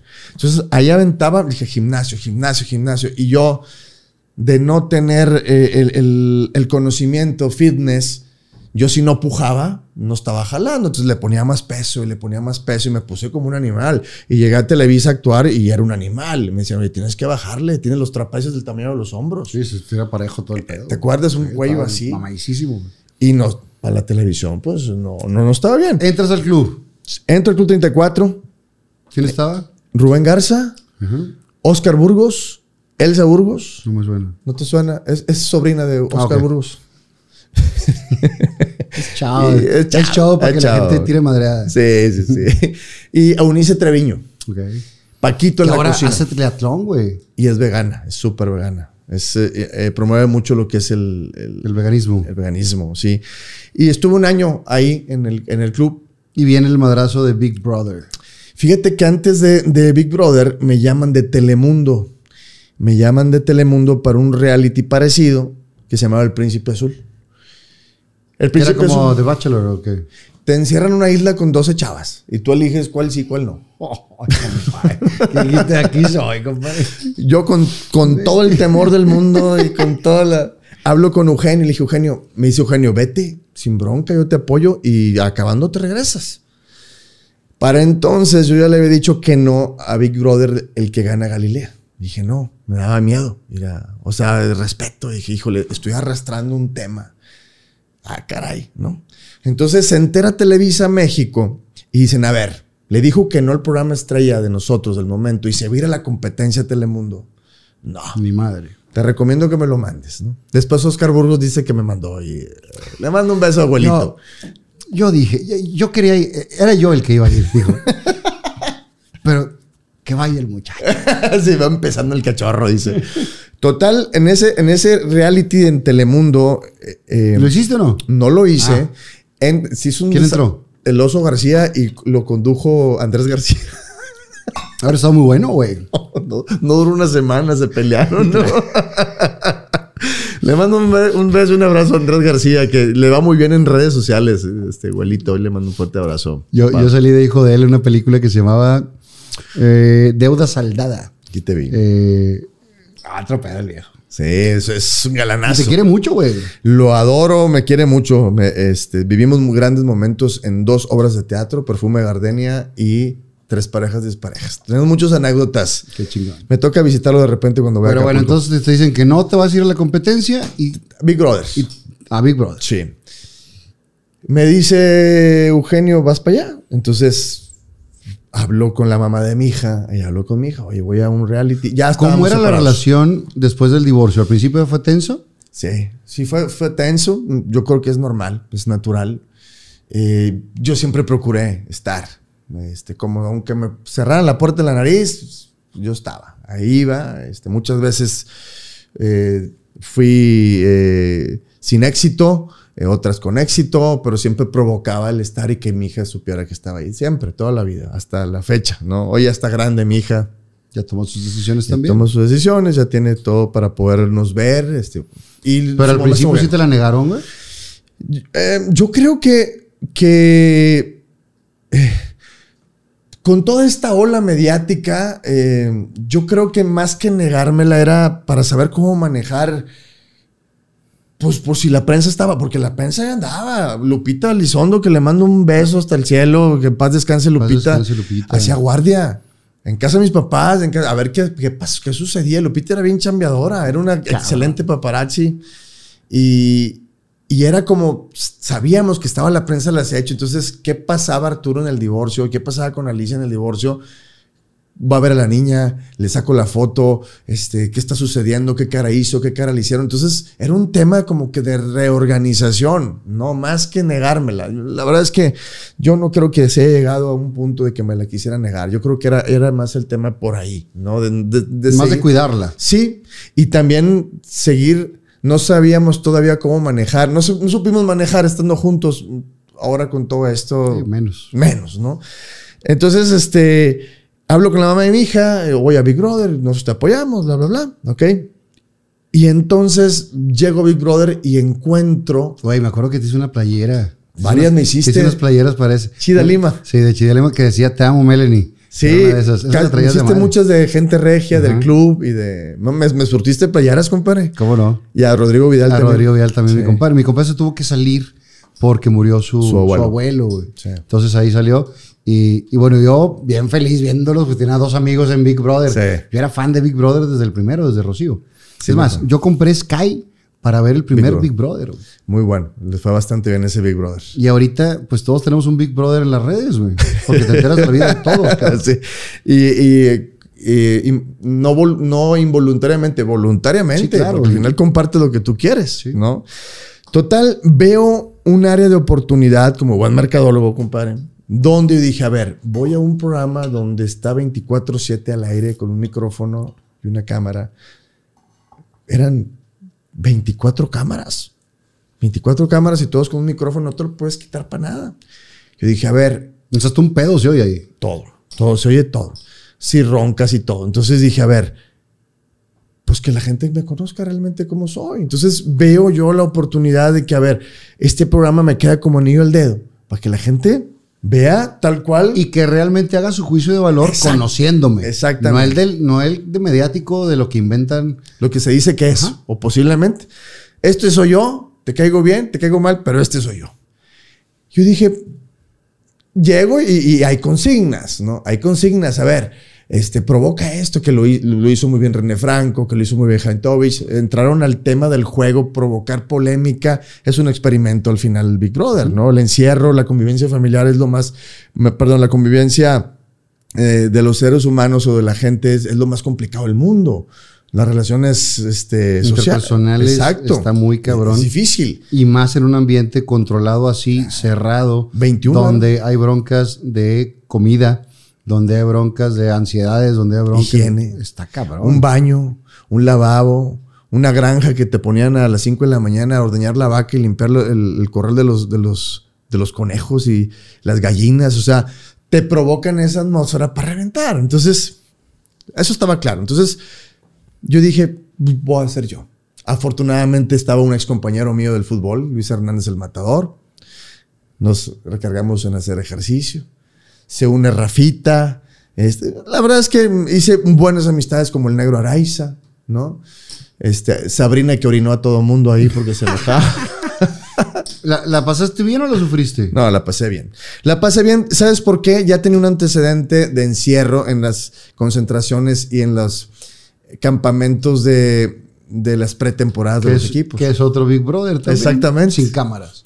Exacto, sin cámaras, sin cosas así que te distraigan, sino entrenar, entrenar tres veces al día durante 15 días, así. Total, este, pues eh, pasan cosas. Hay una compañera que, que sin querer hace, hace que la gente conozca quién soy, que es Liz Vega. Liz Vega involuntariamente provoca que la gente se dé cuenta quién soy yo, sin, sin saber. O sea, lo que estamos hablando es que Liz Vega, que ha sido siempre muy abierta, Sí. ha sido siempre muy natural, quería como que ondita contigo. Sí. Digo, para las nuevas generaciones que no han visto Big Brother, no vieron eso. no lo conocen. O sea, se lo quería merendar y mi compadre no jaló, para que entiendan. ¿Así? Exactamente, ¿no? Y ¿Cómo bueno, lo hiciste, compadre? pues mira, Liz, una mujer muy guapa. Estaba yo creo que En en ese su, entonces estaba en su mejor en momento. su mejor momento. Venía de hacer la película con el negro raíz de, de Juan Osorio y Niurka, Ujú. precisamente. Mi verdad. Mi verdad, que la hizo Rodrigo. Le hizo Rodrigo también. Entonces, pues viene el tema de... Pero ¿cómo lo hiciste para no acceder, compadre? Pues, una compadre Por tu dice- hija. Una, mi hija, ¿no? Dos, pues el, el- la enseñanza de respetar a la mujer. Ahí, ahí aflora, ¿no? El, para mí no era normal que alguien... Mira, yo entiendo la parte de Liz porque siendo una mujer muy guapa, que por eso hicimos esa referencia, que alguien le diga que no, yo creo que está difícil. Y se topa alguien que le dice que no, yo creo que en el ego femenino dijo, "Ah, Sí, debe ser muy fuerte. ha de ser fuerte. Y además, Pero también si lo entiende de otra manera, que es por respeto, ajá, cambia. Sí, exactamente, que le tuve que decir, respétate, permite que uno te respete. Ella lo sabe. Pero no sé, a lo mejor ella viéndolo de que me está rechazando públicamente, hay 24 cámaras. Y yo creo que eso fue lo que le pegó, creo yo. Nunca lo hablé con Liz, ¿eh? Hoy la, la saludo con mucho cariño, pero nunca lo hablamos. Pero tampoco Y tu yo amiga. no- yo no- Tampoco es tu amiga. No, tampoco es mi amiga, pero tampoco le quise faltar respeto. yo, yo estaba encontrando las palabras para lo- hacer lo menos daño posible a, a no herir a una mujer. Y, y- pero ella tomó una cosa. Y entonces me viene a mí un temor. Dije, híjole, ¿cómo, ¿cómo me está viendo la gente afuera? Yo pensé que la gente me odiaba. Dije, seguramente porque lloraba, porque hay- entre los compañeros también se enojaban de que no, pues que no le hiciera caso, ¿no?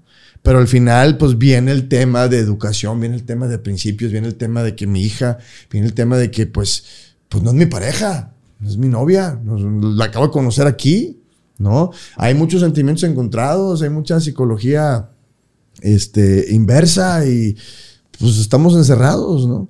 Entonces, pues, a jugar fútbol con el matador. a A, sa- a sacar el a monstruo. sacar el monstruo. Entonces entra Big Brother y, y- y Big Brother la verdad es que fue como anillo al dedo. Este, yo dije, termino y me regreso a Monterrey, al club. ¿No? Eso fue lo que pensé que iba a pasar. ¿En qué, ¿En qué lugar quedaste? ¿En qué, perdón? ¿En qué lugar quedaste? Eh, ¿O cuántas semanas estuviste? quedamos, quedamos cinco. Yo, yo, yo fui el quinto que, de los últimos que, que, que quedamos. Cuéntame la historia de Emir Pavón y el Bonji. Éramos 13 los que quedábamos de 21. Teníamos pues, casi mes y medio, casi dos meses sin comer carne. ¿no? Puro pan con mantequilla y azúcar. Ay. Y estaba de moda unos, unos licuados que Lala había sacado de sabor vainilla y sabor fresa. Y era patrocinador. Era patrocinador. Entonces era lo y único, bien dulce. lo único que Dulcísimo. tragaban todo el día. Sí. Entonces dice Big Brother, este, eh, her- eh, chavos, no sé qué, este, van a comer carne. Ah, todo el mundo. Pero se tienen que ganar el privilegio. De los 13 que quedan, 10 se tienen que aventar del bungee. Ah, yo nunca me he aventado al bungee y, y la mayoría creo que no. Y entonces de repente se ve una un brazo de una grúa enorme porque fuimos a la hacienda que está en Toluca, no era en Santa Fe. Una hacienda que está en Toluca, ahí nos encerraron y se ve un brazo enorme de una grúa, pero altísimo, con una jaula, ¿no? Y en este momento la jaula y que no sé qué, que bla, bla, bla. Carmona, tú eres el primero. Dije, no, hombre. Dijiste, pero quiero, quiero carne, güey. No me importó. No le pensé dos veces, ponme esa cosa, ¿no? Y ya me amarraron y me llevaron para arriba. Dice Big Brother, solamente tres no se van a, a lanzar. Haitovich, tú no, porque recién se había caído de parapente antes de entrar a Big Brother y se le lastimó rodillas. Rafita por el Por peso, peso en que qué época. Y Sabrina por las boobies, ¿no? Se le podían explotar o no sé qué pasaba ahí, ¿no? Ustedes no. Entonces todos los demás se tenían que tirar. Sí o sí, 10 para comer carne. No, pues andábamos todos, sí, Liz, aviéntate, sí. eh". O sea, echándonos porras, bien contentos porque la mayoría se estaba aventando. El último Emir Pavón el 10. Eh, Emir, vamos, Emir, tírate tú, que la carne, que tacos y órale, va. Sí, sí, yo puedo. Y, no sé. Y de repente lo bajan. Emir, Emir, ¿qué pasó, Emir? Y venía llorando. Es que tengo miedo y no, pero ¿cómo? Y Big Bro dice, se quedan sin comer carne. Y ya como que ya te has aventado, güey. Sí, exactamente. Entonces le agarramos un coraje, volvemos al experimento social, los sentimientos a flor de Ahora, piel. y no sabemos si realmente él había negociado y él sí comió carne en el confesionario, güey. Y, era para empinarlos a los demás y que Yo se encabronaran. No sabes, güey. ¿no? Pero bueno, total, Sabi- Sabrina, argentina, que come carne, que impotente porque no se lanzó ella y, y yo me lanzo si este no quiere, yo me lanzo. No, Big Big Bro dijo, no, los que les dije sí, los que les dije que no, no. Pues estábamos todos enojados, el matador no lo bajaba de, ya sabes, ¿no? Y Y se enojaron con él. nos enojamos, le dejamos de hablar, todo el mundo lo nominamos para que saliera. ¿Y salió? No, no salió. Y entonces, en la noche, Sabrina, bien enojada, se sube a la cama. Mira, estaba dormido. Se sube a la cama de Mir, se baja los calzones y lo empieza a orinar en la cara. Bueno, en, en, muchas, en, muchas, en muchas casas sadomasoquistas de- Bueno. del mundo es, es muy preciado ese Sí, pedo. sí, sí, sí. Bueno, pregúntale a Rodrigo Vidal cómo le fue en un acto sadomasoquista que No, hizo no, le metieron hasta el- la fruta. con un fuete, compadre. un fuete. Nunca lo voy a olvidar. Este, entonces, pues, to- to- y todo el mundo le festejamos a Sabrina que haya orinado a Emir Pavón en la cara, ¿no? Y eh, a Sabrina le valía. Eres un pelotudo, eres un boludo, que maricón. Y que... Estábamos muy enojados. Claro. Aparte era rachera lo que íbamos a comer, arrachera. Entonces, al final, este, pues nos, nos- nos enojamos mucho con él. Obviamente la gente ve el conflicto y pues no lo, no lo saca. Ese es el juego, ¿no? Al final, Sí, finalmente es un experimento y nosotros, es el Truman Show y nosotros estamos disfrutando Claro. de, de ver las piezas Claro. que están haciendo todo. o sea, nosotros enojados lo nominamos, queda nominado, pero la gente dice, no lo saques, que siga la rencilla y que siga el pleito, ¿no? Y, a- y, pues, por eso no salió. Finalmente te viste muy beneficiado por Big Brother en la cuestión personal, donde la gente te conoce de otra manera, sabe que es un pelado trabajador, de buenos principios, valores, que siempre estuvo callado y te toman de otra manera eh, y ahí cambia radicalmente Sí. la, la vida. La- Compadre, Salud. salud. Saludcita. Y les quiero comentar que estas sillas y el librero que están viendo en el programa de Fernando Lozano Presenta son nada más y nada menos que de chocolate muebles. Ellos tienen una gran variedad en salas, comedores, recámaras, mesas de centro, accesorios, tapetes y mucho más. A mí me encantan todos sus productos, ya que son la combinación perfecta entre calidad, buen diseño y precio justo. Así que no esperes más y tómale foto a la pantalla para seguirnos en nuestras redes sociales y puedas conocer los muebles de tus sueños en Chocolate Muebles. En estos tiempos nos hemos dado cuenta de la importancia de la limpieza en nuestro hogar y los espacios de trabajo. Por eso te quiero recomendar Pest Busters, especialistas en control de plagas y sanitización. Tenemos tecnología de última generación para erradicar plaga de termitas pre y post construcción, insectos rastreros y voladores, roedores, serpientes, plagas de jardín y todo tipo de soluciones para que tus espacios estén libres de plagas y de enfermedades. Estamos convencidos de que nuestro entorno debe ser el más seguro y es por eso que te ofrecemos un servicio de protección con los mejores productos y los mejores métodos. Damos servicios en todas las áreas, en la industria, bodegas, comercios, residencias y fraccionamientos, restaurantes, escuelas, parques públicos, hospitales, gimnasios y dependencias de gobierno tenemos una promoción muy especial para ti. Así que al adquirir cualquier servicio de sanitización, recibe totalmente gratis un litro de gel antibacterial o un litro de desinfectante natural. Mándanos un WhatsApp al 81 81 81 01 88 o nos puedes contactar a través de las redes sociales que están apareciendo en la pantalla y también como Pest Busters México o a los números que aparecen en la pantalla. Saludos, compadre. Marito, salud. Saludcita. Después de Big Brother, cambia tu vida por completo. Totalmente. Totalmente. No sabía qué estaba pasando afuera. Eh, Realmente no hay contacto con el exterior. Totalmente, es, es, meramente cierto. No hay contacto con el exterior, no sabemos qué hora es, qué pasa, no tenemos información, nada, nada, totalmente no sabemos nada. De hecho, una semana antes te encierran en un hotel para que pierdas la noción del tiempo. Te quitan teléfono, te quitan reloj. ¿Televisión? Televisión no hay en la habitación te tapan las ventanas, las ventanas, te están cuidando afuera, te dan de comer a deshoras y desde ahí empiezan a trabajar contigo para que no entres así como todo venadeado. Está cañón, güey. De, ahí te llevan, bueno, a mí me llevaron en Santa Fe, tapado, como con una bata de monje enorme así, y luego te dan de la mano con alguien y no sabes a quién le estás dando la mano y acá, y de repente Verónica Castro te presenta, te destapan y está tu familia ahí, ¿no? Y están tus amigos ahí, los que alcanzaron a ir. Este, despídanse de ellos, tienen tres minutos y te rebatan, compadre, y te meten en un autobús y te llevan a la casa. Me acuerdo que nos, el borrego Nava nos recibió. Órale, órale, borrego, ¿cómo estás? No, no pueden hablar contigo, para adentro, para adentro, para adentro. Y ya, de repente. ¿Y ahora? Igual de aquí, cuando cierran la puerta, igual estoy aquí encerrado tres meses. ¿Cuánto tiempo estuviste tú? Yo estuve 93 días. La madre, güey. duró, duró, eh, 15 semanas. yo, salí y a, los, a la semana y media ah, se sí, eran 107 días, algo así, ¿no? Sí, ajá. A la semana y media fue la final y este... ¿La ganó quién? Se la ganó Sasha Sokol al matador. En tercer lugar quedó René Franco y ¿quién más está? Yo era el quinto de los últimos. ¿Hiciste buenos amigos ahí? Sí, el negro Araiza. Este, el negro, eh, ¿a quién más he, visto? Fíjate, Haitovich, dentro de lo difícil que es, este, me tiene estima y nos llevamos bien. Hay que entenderle su humor. Hay que entenderle su humor. Eh, negro. sí. pero la neta, a, mí me cae con madre dentro, de todo lo que, lo que conlleva. Sí. Porque madrea y todo el tiempo está como enojado. Sí, es un Grinch. Pero pero es muy talentoso. cuando lo entiendes, ya hice una buena amistad con Tania Vázquez.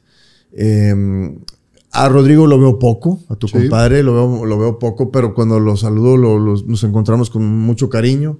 Pero yo creo que los, más, los que más frecuento de aquella época, ya Luis casi no lo veo, Luis Hernández, a veces lo veo, pero el que más veo es al negro, al negro Araiza. Y últimamente a Charlie, lo he visto, Charlie López. ¿Qué pasó ese güey? Es bien buena onda. Que le mandamos un saludo, ojalá que un día lo tenga por acá. Sí. Y yo he trabajado con él, en, como dice el dicho, y estuvo con nosotros en Teatro en Corto, en México. Y la verdad es que es un tipazo, güey. Sí, Muy buen pelado. Te cambia tipo. la vida y de ahí tú pensabas que ibas a regresar a Monterrey a seguir Al en club. el club, güey. y hacer teatro con la arena delgado. Este, sí, era, era mi idea. Regreso, regreso, este, después de un tour de medios eh, muy intenso, porque tú salías del reality y te llevaban a todos, a, todas las estaciones de radio, televisión, eh, eh, periódicos, intensísimo. Viví en el, en el Fiesta Americana en Reforma. Sí, con una secuela de- del encierro. Muchas veces vi al matador en mis sueños y despierto, despierto, dormido, seguía dormido y veía a Luis ahí que andaba escondido, que me quería hacer algo. Este, de broma, ¿no? Porque es muy travieso Luis Hernández. Este, sí, de repente sentía que me estaban observando. Unas, tardé como 15 días en, en volver En a regresar a la normalidad. en regresar a la nor- un jet lag raro, ¿no? Está, está cañón, güey. Sí. Y este, sí regreso a Monterrey y me dice, me dice Eugenio Escárraga, y me lo dijo de buena manera, me dijo, yo, no- yo no te quiero acá de regreso, yo te quiero allá en México, ¿no? O sea, me lo dijo bien, me dijo, aquí, aquí ya no te quiero. Si tú lo canalices de la mejor manera, pues bueno, es, es como que te voy a apoyar para que estés allá. Entonces me voy para allá a hacer novela. Hice La Verdad Oculta, que fue mi primera telenovela. ¿Con y quién? con Eduardo Yáñez, Emilio La Rosa, productor, Eduardo Yáñez, Alejandra Barros, Galilea y Gabriel Soto. Y estaba Mimo, el, el Lalo Mimo, este, ¿quién más estaba por ahí? Eh, eh, Julio Alemán, que en paz descanse, María Sorté. Era un Ah, elenco. bueno, elenco. Sí, porque era horario estelar, era desde las 9 de la noche. Y empiezo a hacer teatro, que me recibe el caballo rojo allá, que en paz descanse el caballo. Eh, producción de Salvador Varela, que en paz descanse también. En el Teatro República, Ok. ahí por Sullivan. ¿Cuáles ahí. fueron las primeras? La primera que hice fue em, no, me, no me toquen eso, se llamaba la, el, puest- el nombre puesto por el caballo precisamente. Y luego hice, este, era, no me toquen eso. Y luego fue agarren la que me, agarren la que me caso, ¿no? Agarren la que me caso con Alejandra Ábalos, dirección del Caballo Rojas también. Después entró Ana Patricia Rojo y, y estaba el flaco Ibáñez, que en paz descanse también. Ahí está. No, no, perdón, el No. otro, el otro, el, El de la, la risa en vacaciones. ¿A cuál? El de la risa en vacaciones. Paco Ibáñez. El- Paco, Paco sí. Ibáñez, que falleció Sí, también. sí. Paco Ibáñez, que salió en la risa de vacaciones. Y ahí empezaron mis primeros pininos de teatro en México. Este, maravilloso. El caballo, un gran maestro. De los máster, ¿no? Picudazo, güey. Sí, me decía Arturo, el del miembro duro, me decía. Pero de broma, ¿va? Eh, tipazo el, el, el máster. Entonces me quedo allá en México. Eh, yo no quería desprenderme de Monterrey. ¿Cómo le haces con tu hija, güey? Yo venía siempre y hasta la fecha, compadre. Ya sabes, tengo más de 20 años de estar yendo y viniendo, yendo y viniendo. Venía a ver a mi hija, tenía un día dos y me venía a Monterrey, quería verla y estaba. Y luego provoco venir a fuerza, que es cuando viene Qué Noche Intensa, que viene este, todos estos programas nuevos para Televisa, que viene toda la barra nocturna, ¿no? Que es Qué Noche Intensa. Primero que- hiciste uno con Rocío. Sí, duró nada, duró, hijo, qué complicado. Aprovechando la, la inercia del Big Brother, Sí, exacto. hacen este programa. ¿Cómo se llamaba ese? ¿Qué noche? ¿Qué noche algo? Todo se llamaba ¿Qué noche, güey? Toda la barra Sí, era ¿Qué noche? era Qué Noche. Y tenía un apellido. Sí, no, no era intensa, era que No, Intensa fue el del miércoles. ajá. Qué noche con Rocío y Arturo, algo así, no me acuerdo. La verdad es que no me acuerdo porque Güey, tenían abuelito a, a Oscar, lo tenían haciendo una sección bien gacha ahí como de castigo, güey. ¿Te acuerdas que lo tenían como con, un, con un ejército, güey? Sí, sí, sí. Malísimo, era pésimo eso. Y estaba, pues todavía estaba Ana Luisa en esa época. Y, y este, y era el, el pretexto ideal para venir a Monterrey. Y me regresaban a los dos días o al día siguiente, dependiendo de mis llamados allá, porque ya también estaba en hoy. Y estaba haciendo teatro, estaba pues comiéndome el mundo, ¿no? En México. Todo lo que me invitaban decía que sí. Todo que sí. Exactamente. ¿Y cuándo viene tu primer enamoramiento en México? Mi primer enamoramiento en México vino en el 2000, estamos hablando del 2005. Mi 2000, en el 2006, este, fíjate, pasó algo muy curioso en Big Brother, porque me pregunta el negro Araiza, estábamos en el jacuzzi, Rafita, el negro Araiza, Heitovich y yo. Y me pregunta el negro, ¿para ti cuál Qué de- momento tan incómodo. Qué momento Entraba tan Rafita y todos nos quedamos en un rincón. este, me pregunta el negro que quién, ¿Quién del medio era, se me hacía guapa, ¿no? Yo, yo estaba recién tronado de Rocío, Rocío Garza. Ajá, ¿no? de Fenton. de Fento. Ahora que les mandamos un saludo. Y este, y me dice el negro, ¿cuál del medio te, se te hace guapa? Le dije, para mí el medio se me hace muy, muy guapa Jackie Bracamontes. Y, Y por supuesto que afuera hacen nota de eso, güey. sí, claro, yo, pero yo, yo ni enterado, compadre. Y Claudia Lizaldi, se me hacen muy guapas. Después, después tuve, este, trabajé con ellas. Salgo de Big Brother y demás. A ver, tiempo. Después de que cortes con Alicia, ¿tu siguiente novia fue Rocío? Sí, fue Rocío. Fue Y Rocío. duraste un buen rato con ella. Sí, un rato, un rato con ella. Eh, cuando me voy a Big Brother, obviamente no, le- no le pareció. No, no, no le pareció. Dijo, pausa, nos vemos al regreso, ¿no? A ver. Entonces, comento que Jackie Bracamontes y comento que Claudia Lizaldi. Regreso, pues hablamos Rocío y yo, volvimos y empiezan a hablarme del CEA. Que si me voy al CEA a un curso especial, en aquella época el curso especial en el Televisa del CEA era de tres meses, ahora es de un año y ya no lo, ya no lo están implementando. Entonces, este, que entré al de tres meses, sí y no, porque llegué a trabajar y yo creo que de esos tres meses, una semana completa la hice, porque ya estaba en hoy, estaba haciendo teatro, estaba en mil cosas, ¿no? Y entonces me dice Rocío, le voy para allá. Y me dice, oye, está bien, este, no me gusta el medio, bla, bla, bla. El primer beso que te vea, que te das, date por terminado. No, pues está bueno. No, "No, no creo, no creo que vaya a pasar eso. Oye, mi primer, mi primer chamba, antes de la verdad oculta, cortometraje, piel de estrellas, Acapulco, dirección de Benjamín Can. Beso con Jackie. Cortea, te mandan a la chingada. Beso con Jackie Bracamontes. Dije, no puede ser. Bueno, ¿Le avisaste o no? no, pues ya me da por terminar. compadre. Dije, lo va a ver. lo- Dijiste, estoy. Ah, El futuro va para allá. Se va para allá. digo, ¿Para pues, qué le rascamos? Exacto. Entonces, pues bueno. Antecedente. En Big Brother había dicho que estaba guapa. Segundo, me dijo, el primer beso que te vea, date por terminado. ¿Con quién me beso? Con la que dije que estaba guapa en Big Brother. Sí, estás empinado, güey. O sea, por donde le rascas estás empinado. Por eso ya no le hablé para decirle nada. Entonces, pues ya me, pues me toca el beso, me toca el beso, bla, bla, bla, y hubo algo. Hubo algo ahí. Y ya, así quedó. Y después ella tenía un sequito de gente, tenía maquillistas, peinadores, bla, bla, bla. Y ellos provocan que nos encontramos después de, de las de, de las grabaciones. Y ya, como cosa, vamos a estar en la playa, una fogata, y que lo, ah, pues, ahí está. Yo el nuevo, ¿no? Sí, pues va a estar Jackie, pues vamos, ¿no? Y de repente se sumaron todo el mundo y nos quedamos ellos solos. Y empezamos a platicar y bla, bla, bla. Y ya estábamos bien enganchados. O sea, ya, ya, ella ya, ya tenía un tema conmigo, yo sin darme cuenta y yo queriendo. Aparte ya me habían soltado, ¿no? Entonces. Y así empezamos. Así empezamos, empezamos a frecuentarnos, empezamos a, a hablar.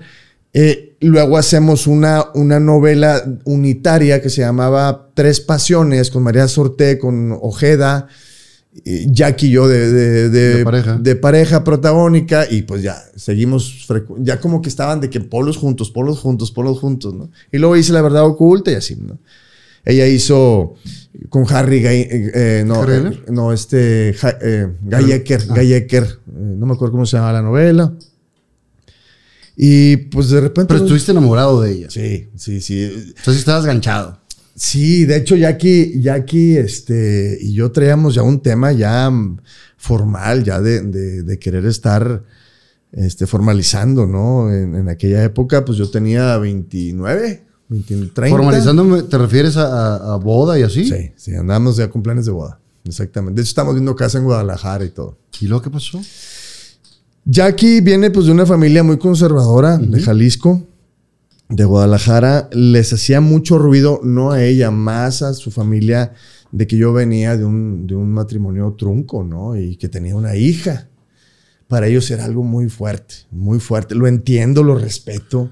Pero cuando a mí me hacen ver esto, o sea, Jackie, Jackie le entró, pero tenía aquí a su mamá diciéndole, no, no, no, no, no, no. Y finalmente la familia va en el paquete. güey. Sí, exactamente. Como mi hija va, viene conmigo, Sí. ¿no? O sea, quiere, como dicen, quiere la vaca, pues tiene que Quiere el becerro. ¿no? Y este. Y, y se, se empieza a convertir en un conflicto. O sea, ya que estaba muy bien, pero de repente le venía un tema y estaba como. Yo, ¿qué pasa? Ya me empezaba a decir, le dije, a ver, tranquila, mira, así, así. Dice, es que yo quiero ser la, la uno en tu vida. Le digo, ¿y, y por qué no? Dice, es que soy la dos. Le digo, no, ¿por? Y me hacía así. Mi hija tenía seis años. Dice, a ver, son amores muy diferentes, muy distintos. es- no hay competencia. Tú eres la uno en la parte de amor, amor, de sí, pareja sí. y es la uno de parte de amor paterno. Y ya me decía, es que vas a seguir viendo a su mamá. Le dije, a ver, ya aquí, o sea, yo ya empecé, le dije, mira, número uno, para empezar, mi hija no es un problema. Desde ahí, estamos. y no debe serlo. No, Para, no debe quien ser. lo, para quien lo sea, no es para ti. güey. No, exactamente. Entonces, yo ya me empecé a relajar. Yo dije, a ver, no es por ahí. No, y yo ya empezaba a ver, pues buscar cosas, pero ya teníamos un rato, ya habíamos avanzado muchísimo. ¿Cómo cuánto duraron? Como dos años y medio duramos juntos, de aquí y yo. Y, y llevábamos mucho, mucho, este, pues la verdad es que me llevaba muy bien, su familia encantadora, todos. Eh, don Chuy, su hermano, Alina, su hermana. O Nos sea, muy era muy padre hasta que dijeron vamos a formalizar. Antes de eso Sí, diviértete. Pero el tema era más la mamá.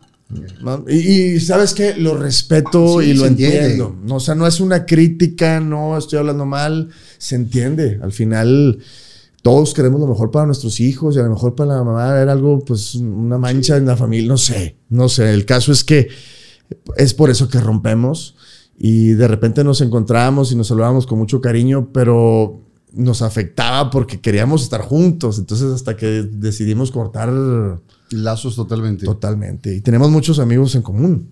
Ese es el tema. Y, y bueno, ya después cada quien rehizo su vida. Exactamente. Sí. Pero en tu momento te pegó. Sí, sí me pegó. Me pegó muchísimo. pues, Estaba muy enamorado. Muy enamorado. eh, Pues ya para querer.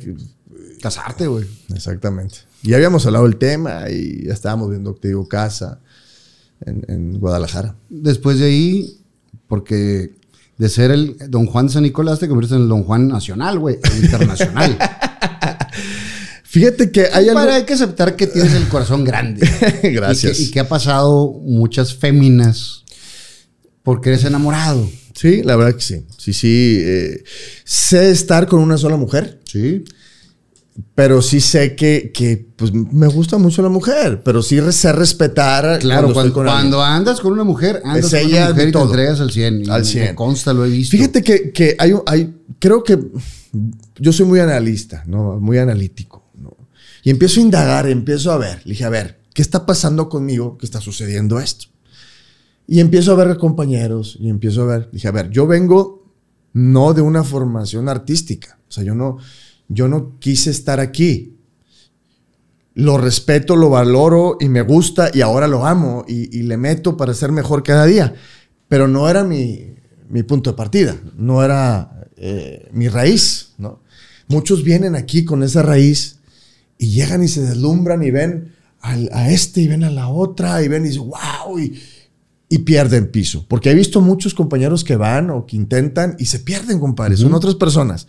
Y yo llegué con los pies bien puestos sobre la tierra. Vuelvo, mi papá, a ver, bájese, ¿no? Aquí somos, tú no eres más que nadie, nadie es más que tú, todos somos igual.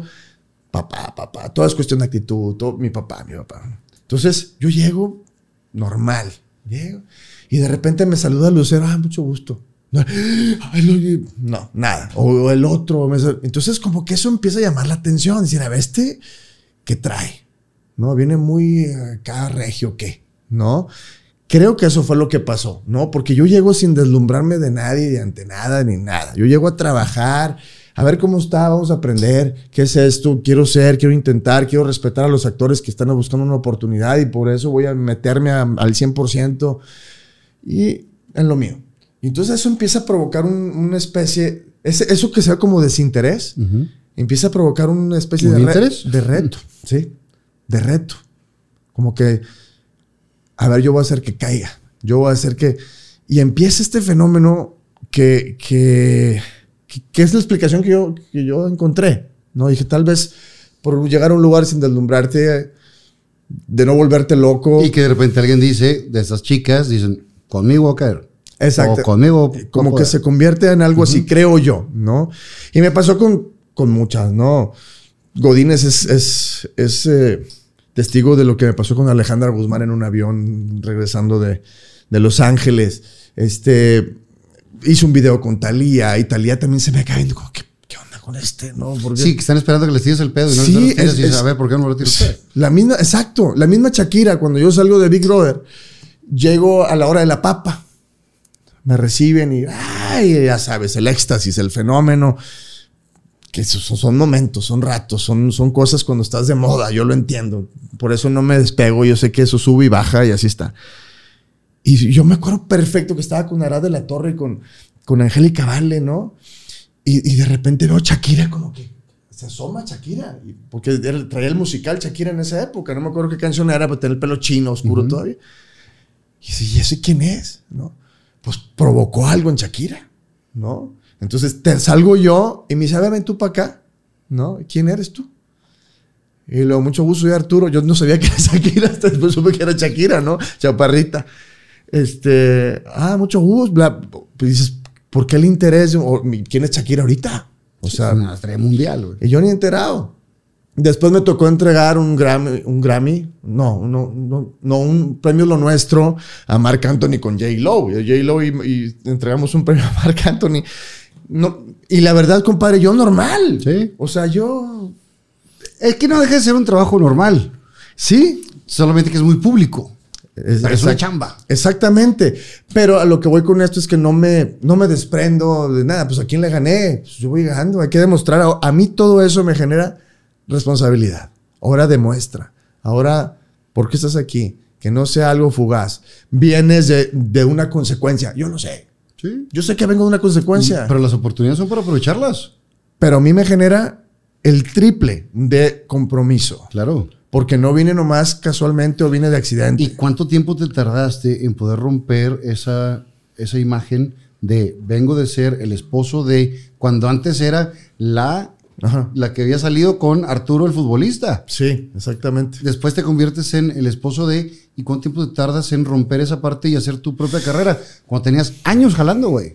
Fíjate que, que yo no me di cuenta en qué momento la gente me deja de ver así, porque me dediqué a trabajar y me dediqué a, a eso. lo tuyo, güey. Sí, ya de repente cuando ves a la gente que te habla por tu nombre, que te habla dejando atrás un pasado que va, va a existir siempre, Sí. que no reniego, al contrario, es algo que valoro y, y me formó y me hizo.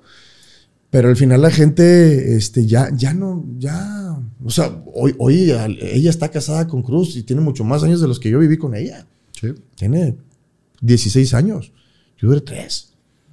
¿No? Entonces, pues bueno, al final yo no me di cuenta en qué momento pasa esto porque me dediqué a trabajar, me dediqué a prepararme, me dediqué a ser responsable, a respetar la carrera, que tú sabes que es una carrera hermosa, con grandes oportunidades, pero con mucha competencia, muy celosa y que requiere de estar ahí, ahí. Es Una carrera es- de resistencia, no de velocidad. de permanencia, exactamente. Definitivamente. Ahorita mencionaste a Cruz, aunque nos adelantemos un, un poquito, porque tienes una muy buena relación con, con la familia. Sí. Que, que dices, de entrada, eh, tiene 16 años, ha crecido tu hija dentro de esta familia, Claro. con Cruz, con los hermanos, con Alicia.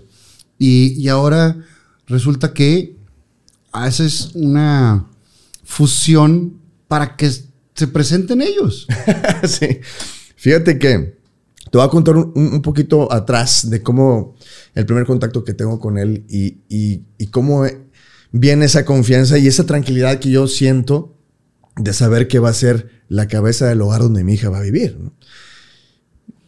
Hablo con Alicia y un día le dije, quiero ver a mi hija. Y me dice, sí. Me extrañó que me dijera sí. Dije, sí, a la primera. Y yo, ¿sí? Dijiste, aquí hay algo. no está pasando, ¿no? Sí, sí. Háblame mañana a las 3 de la tarde. Yo te lo voy a contar como una anécdota. No sé si fue adrede. Como haya sido, estuvo genial, ¿no? Bueno. maña- háblame mañana a las 3 de la tarde. Ok. 3 de la tarde. Este, bueno, ¿quién habla? Eh, Cruz. Ah, Cruz, ¿cómo estás? Soy, habla Arturo. Ah, ¿qué pasó, Arturo? ¿Cómo estás? Muy amable, ¿no? Le dije, oye, Cruz, estoy hablando porque Alicia me dijo ayer que marcara hoy a las 3 de la tarde para pasar por mi hija. ¿Eso te dijo Alicia? Sí. Dice, qué raro porque en dos horas nos vamos a casar. Oh, fíjate. Yo dije, la agarré en el aire. Yo dije, a ver, aquí hay dos.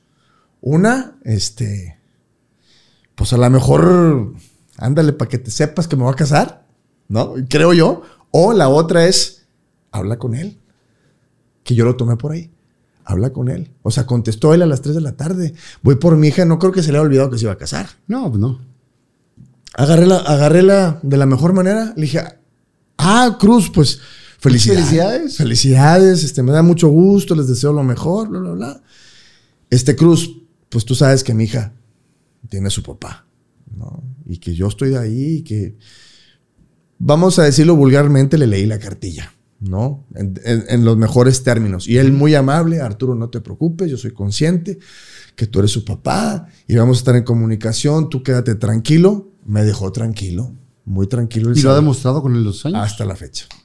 Entonces, cuelgo y en lugar de sentir celos, coraje, dije, wow, se me hace que lo hizo adrede. No sé, si- repito, no sé si lo he hecho adrede, pero al final quedó perfecto. Y yo me quedé tranquilo de no ver a mi hija porque su mamá se iba a casar con la persona que ahora ama y que mi hija está con una persona y va a estar con una persona que la respeta. Y, Y, la- que, y que el tiempo les ha dado la razón porque llevan Ah. muchos años juntos. Exacto. igual, como todos los matrimonios, tienen que Ah, tener eh, sin sabores, subidas y bajadas. Pero finalmente, pues ahí ha estado Sí. y, y ha, y ha cuidado de tu hija también. Totalmente, y me quedo tranquilo porque sé que ama y respeta y cuida a mi hija. Hago este preámbulo para decirte que ese fue mi primer contacto con él hace 16 años. Antes de eso no sabías de él. O sea, No. sabías de él, del- de, la Cumbia- música. Cumbia King, pero, exactamente. pero nunca habías tenido un contacto con él. No, nunca, nunca. Ese fue mi primer Ya sabías que era novio de Alicia. Sí, ya sabía.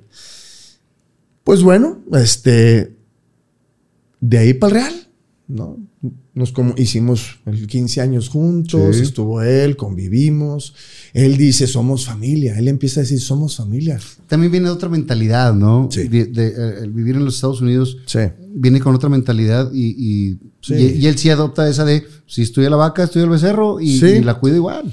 Y, y, y es una persona bien tranquila, una, muy, un- una persona bien talentosa como lo es Alicia. O sea, imagínate la combinación. No, no, do- dos Son talentazos. un fenómeno los dos. y tu hija crece con una gran enseñanza, doctrina. parte de los dos. Exactamente.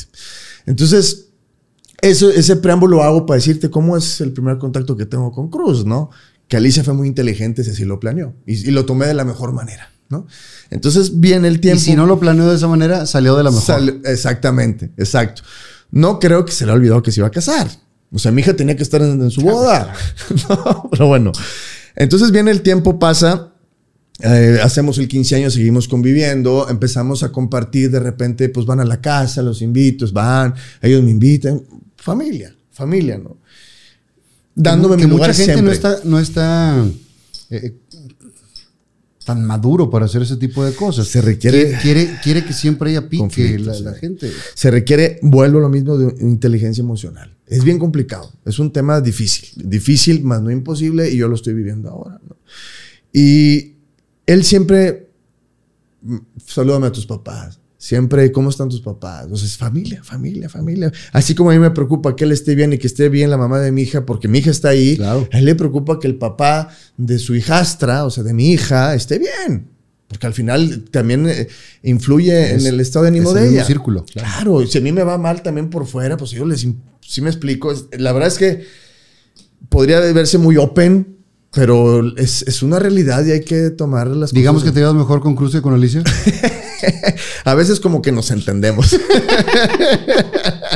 no, la verdad es que eh, últimamente hemos estado hablando mucho él y yo, más que con Alicia. pero- Cuéntame de eso, porque ahora, ahora anunciaste hace poco que, que viene un, Sí. un evento que es tu idea y tu producción. Sí, fíjate que todo, todo esto viene a raíz de un cierre de campaña de ahora de nuestro gobernador, donde el, el que ameniza ese cierre de campaña, eh, el triunfo más bien ya, porque el cierre de campaña fue unas, Sí, una semana una antes, antes. ajá, el triunfo ya de nuestro gobernador ahora, ameniza Cumbia King. Y veo, observo que hay un enredo entre Avi Quintanilla y Cruz Martínez. Anunciaron y pensaron que era Avi, porque ya ves que era Cumbia King All Star, Cumbia King Super Reyes, ¿no? El nombre de Cumbia King estaba en, en problema. Como, como en, en disputa. Está Ajá. problemado. problemado. no viene un problemado.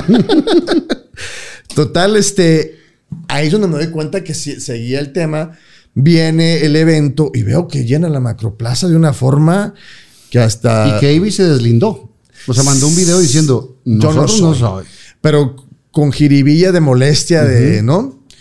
Total, este, de ahí me nace la idea, junto con mi hermano, de invitar a Cruz, porque tenemos un buen amigo que es testigo de la boda de mi hermano, que se llama Eliud Treviño, que trabaja para Ciña y la Arena Monterrey.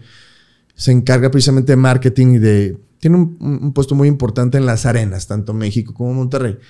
Y lo rebotamos con él. Dice, las arenas son tuyas. Le dije, pues déjame, le mando a Cruz un mensaje, 12 de la noche. ¿Cómo estás, Cruz? Y mi, mi querido Arturo, nos, nos tratamos con mucho respeto. Me dice, oye, me interesa hablar contigo. Me dice, sí, claro. Mira, traigo este proyecto. Padrísimo, nos vemos mañana. Órale, pues nos vemos mañana. Y le dije, mira, traigo esta idea. Tengo las arenas, ¿te interesa?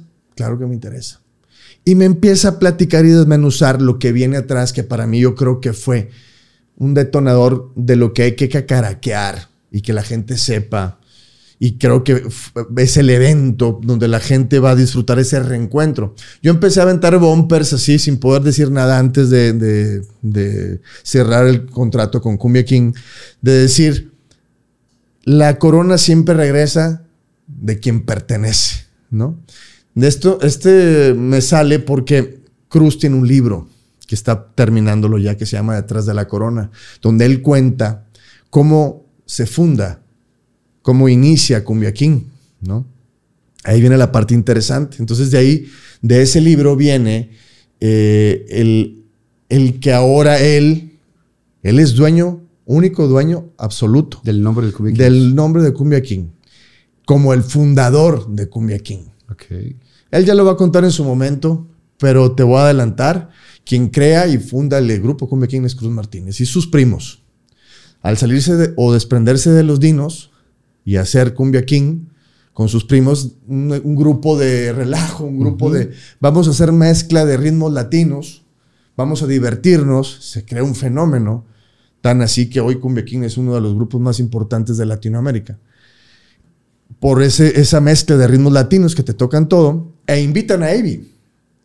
O sea que el fundador, y mucha gente piensa que el fundador de, de, de Cumbia King es Avi Quintanilla, y no es así. Bueno, a lo que voy con todo esto es que ya este evento es el punto, el reencuentro, el regreso, el, la corona regresa a quien pertenece, ¿no? O sea, aquí es donde vamos a cacaraquear con todas las de la ley, que Cruz Martínez es el dueño absoluto de Cumbia King. Y que vas a tener un conciertazo, güey. Vamos a tener un concierto como merece el público de Monterrey, con un escenario de 360 grados en la Arena Monterrey, donde la gente está ávida de escuchar el regreso de Cumbia King, que sepan realmente quién es el dueño de Cumbia King, donde viene Piwi, que la gente lo está chido. esperando, y que de aquí nos vamos a hacer Arena México también, que ya no lo están pidiendo en, en- en México. Entonces, de ahí vienen muchas cosas, pero todo nace de este evento que se me ocurre junto con mi hermano y, lo aterrizamos y él está en la mejor disposición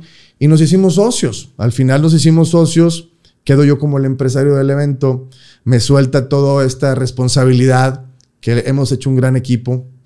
Y viene un, viene un evento este próximo 22 de enero, que ya están los boletos a la venta, en la Arena Monterrey de Cumbia King 2.0. Excelente, güey. Esperemos ahí que Va- va a ser- verte, va a ser un compadre. madrazo. Sí, esperamos a toda la gente que nos acompañe y va a ser pues prácticamente el regreso.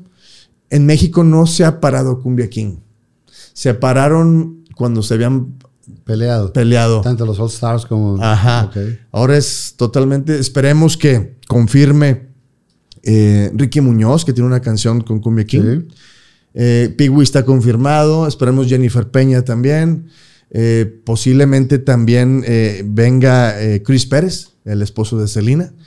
Y ahí a ver quién más se suma. Viene un show bastante importante que este, se va a sacar toda la, la casa por la ventana. Qué chido.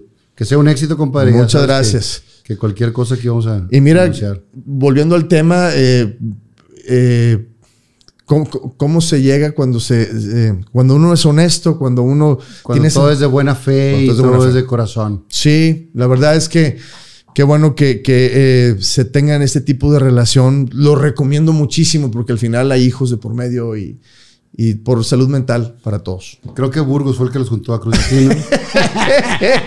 Saludo, abuelito. Es madreada, abuelita, se te quiere. Regresemos a los amores. Tómale, compadre. Casi no hay. salud. Salud, compadre. Los Reyes de la Cumbia. Llegan nuevamente a la Arena Monterrey. Cumbia Kings Live 2.0. 22 de enero, 9 de la noche. Boletos en Superboletos.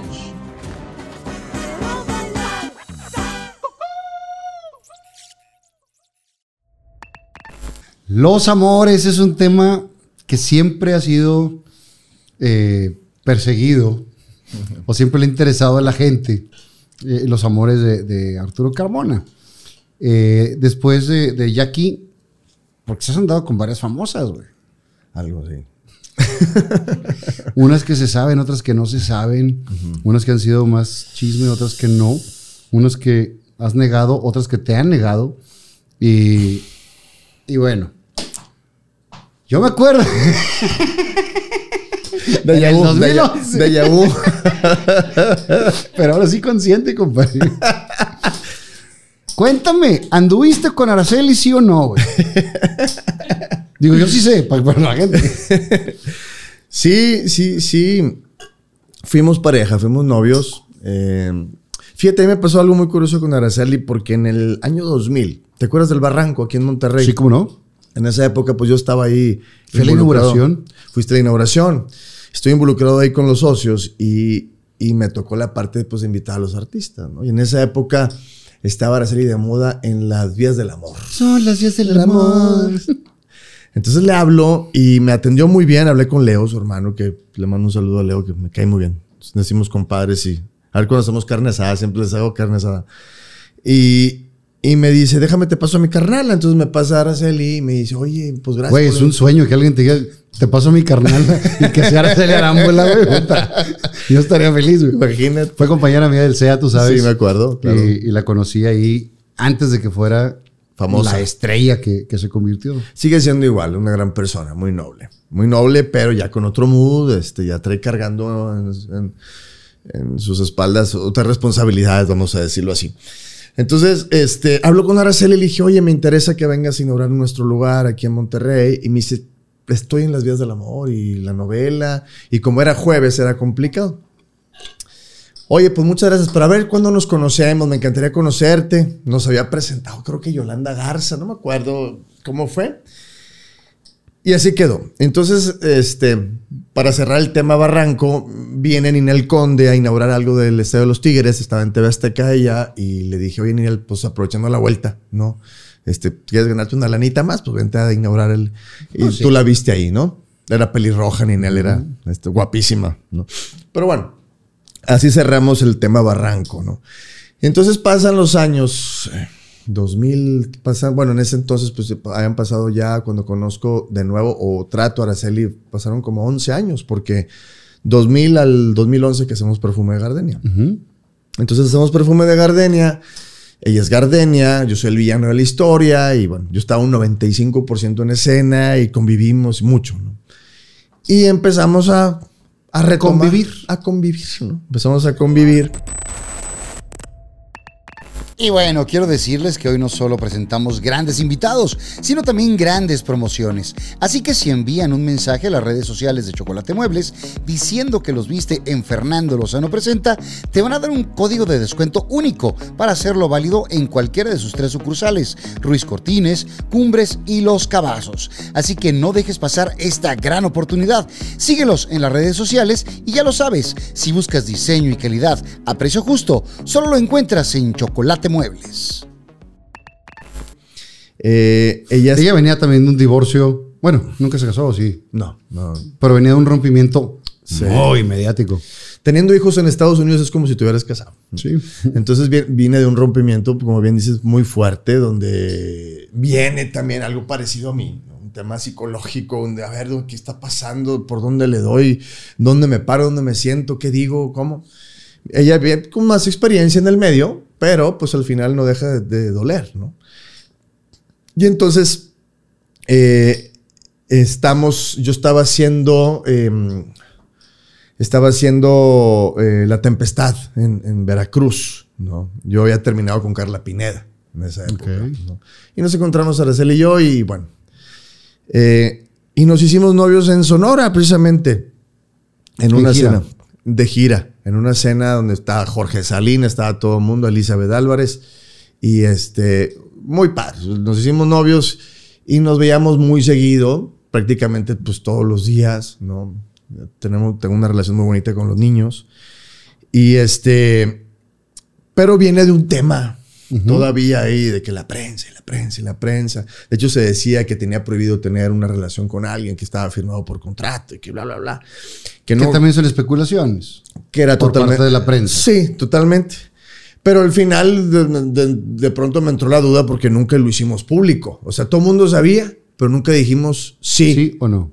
Ajá, exactamente. Pero tampoco iban a lugares públicos ni nada. no, no, no. Era bien complicado. Muy complicado ese tema. Porque ella no quería. Sí, eh, es que ella sí trae, un, trae de, de guaruras paparazzis todo el tiempo. Siempre están, quieren ver a los niños, quieren ver a ella con quién está ahora, este, si está saliendo con alguien. Entonces sí es un tema complicado, no imposible. Y yo creo que tienes que tener, porque a mí me pasó también en su momento, te tiene que valer, tienes que vivir, no puedes dejar de vivir. Es mi punto de vista. No puedes dejar de salir o hacer tu vida porque te van a sacar una foto o porque te van a inventar un chisme. Entonces tú no tienes el control de tu vida. Estás manejando tu vida el De medio. acuerdo a los medios del trato que te dan. Claro. Y está muy cañón. Muy difícil porque al final empiezas a espantar a los novios y, y tu vida y luego, ¿para dónde? No, y también dices, ok, está bien que no, o sea, ok, no publiquemos una foto, pero tampoco poder salir de la mano ni siquiera al parque o cualquier cosa. Yo, cañón. yo he sido así siempre, tú lo sabes. O sea, una cosa es que yo vaya al medio y diga, somos novios, y otra cosa es que el medio me agarre haciendo mi vida. Yo no puedo ocultar mi vida o lo que esté pasando en ese momento por el que dirán o porque me van a sacar una foto. Si me agarraste, pues estoy, vi- es- es- es- estoy fluyendo de forma natural. Pero tampoco voy a alterar las cosas para que o vengan y me tomen una foto o para que no me tomen fotos, ¿no? Entonces ahí es pues no, no- no tener el control, no es vivir. Y el tiempo pasa, el tiempo pasa y, y llega un momento en que dices, oye, pues ¿Qué onda? para allá, ¿no? Entiendo la parte que pues no, no, no publiquemos nada, está perfecto, mejor, ¿no? Eso Sí, es- claro, entre, entre, eso estoy de acuerdo, entre Sí. menos lo sepan, entre menos lo expongas, Sí. menos gente dejas entrar a tu relación, pero tampoco que sea totalmente secreto porque te sientes como si fueras eh, eh, algo prohibido, güey. De la puerta para allá, somos una cosa, de la puerta para acá, ni nos conocemos. No llegamos a- a- al tema de no nos conocemos, pero, Pero, sí. más o menos así. Pues sí. O sea, yo me acuerdo que te fui a ver a Perfume. Yo andaba con Dani en ese entonces, con Daniela. Y fuimos a, a verte al teatro. Te fuimos a saludar después. Y después era toda un, una logística, güey, para salir. para salir y para ver dónde se iban a ver. Y dices, ay, pues tan fácil que es. Oye, vamos a ir para acá, vamos a ir para allá. O no poder cenar después del teatro como cualquier actor que termina y se va a un restaurante, güey. Terminas aburriéndote. Ahora, viene de eso, ¿no? Venía de eso, pues con Luis Miguel. Sí. Luis Miguel tiene toda una infraestructura para llegar a un restaurante a comerse unos tacos. Es más, no se los come ahí, se los llevan. Pero llega un momento en que, pues, ve, ve cómo está. O sea, dejas, a- te abstienes de vivir y... Y con los años él ha cambiado. Él ha sido ya mucho más accesible de salir a los lugares. Exactamente. Exacto. Entonces, Creo que se dio cuenta ya que hay que vivir también afuera. ¿Cómo, cómo rompes con ella? Porque llegaste, te pusiste un pedón en mi depa. 2011. llegas a mi departamento. Sí. Según me cuentan. bueno, llegas a... Ese día sí te pusiste bastante jarras, güey. Traía mucho... Ya estaba muy cansado. O sea, estaba muy cansado de muchas No cosas. 2011 o 2012, pero pues fue por ahí. Por ahí, más o menos. estaba muy cansado de muchas cosas. Este, eh, lo curioso de todo esto es que toda la familia estaba ah, conmigo. Por la final, la buena, pues estaba en otro. En otro mood. Entonces yo, yo, yo ya estaba of- hasta ofendido, podía haberme sentido, ¿no? Porque decir, oye, pues no estoy tan tirado al catre como para que me estés escondiendo, ¿no? Lo creo yo, ¿no? Y, y no es que, me, que quiera que me presumas, pero, Sí. pero hacer una vida lo más normal dentro de lo anormal. Exacto. Pero también entendía que, bueno, viene de, de, el- de este Del rey. del rey, del sol, viene del sol y pues bueno, entiendo, pero ya, ya tenemos más de un año, o sea, ya, ¿no? Y luego empezaba, tenía yo que entender, me voy a, atre- me voy a atrever a hablar un poquito más allá. Yo le aplaudía que ella pretendía y provocaba que el papá viera a sus hijos. Yo le dije, claro, muy bien, yo te apoyo. Lo que no entendía era que ella fuera y se quedara ahí mismo. Era lo que no me latía muy bien. No. Entonces, yo lo quería y lo hice en su momento, sin tener aviones y sin tener la parte económica que él tiene. Ir hasta donde mi hija estaba y quedarme en un hotel. No quedarme en la, en la misma. No, no, no. ¿Sí me entiendes? A lo mejor pueden decir yo, ¿a qué machista?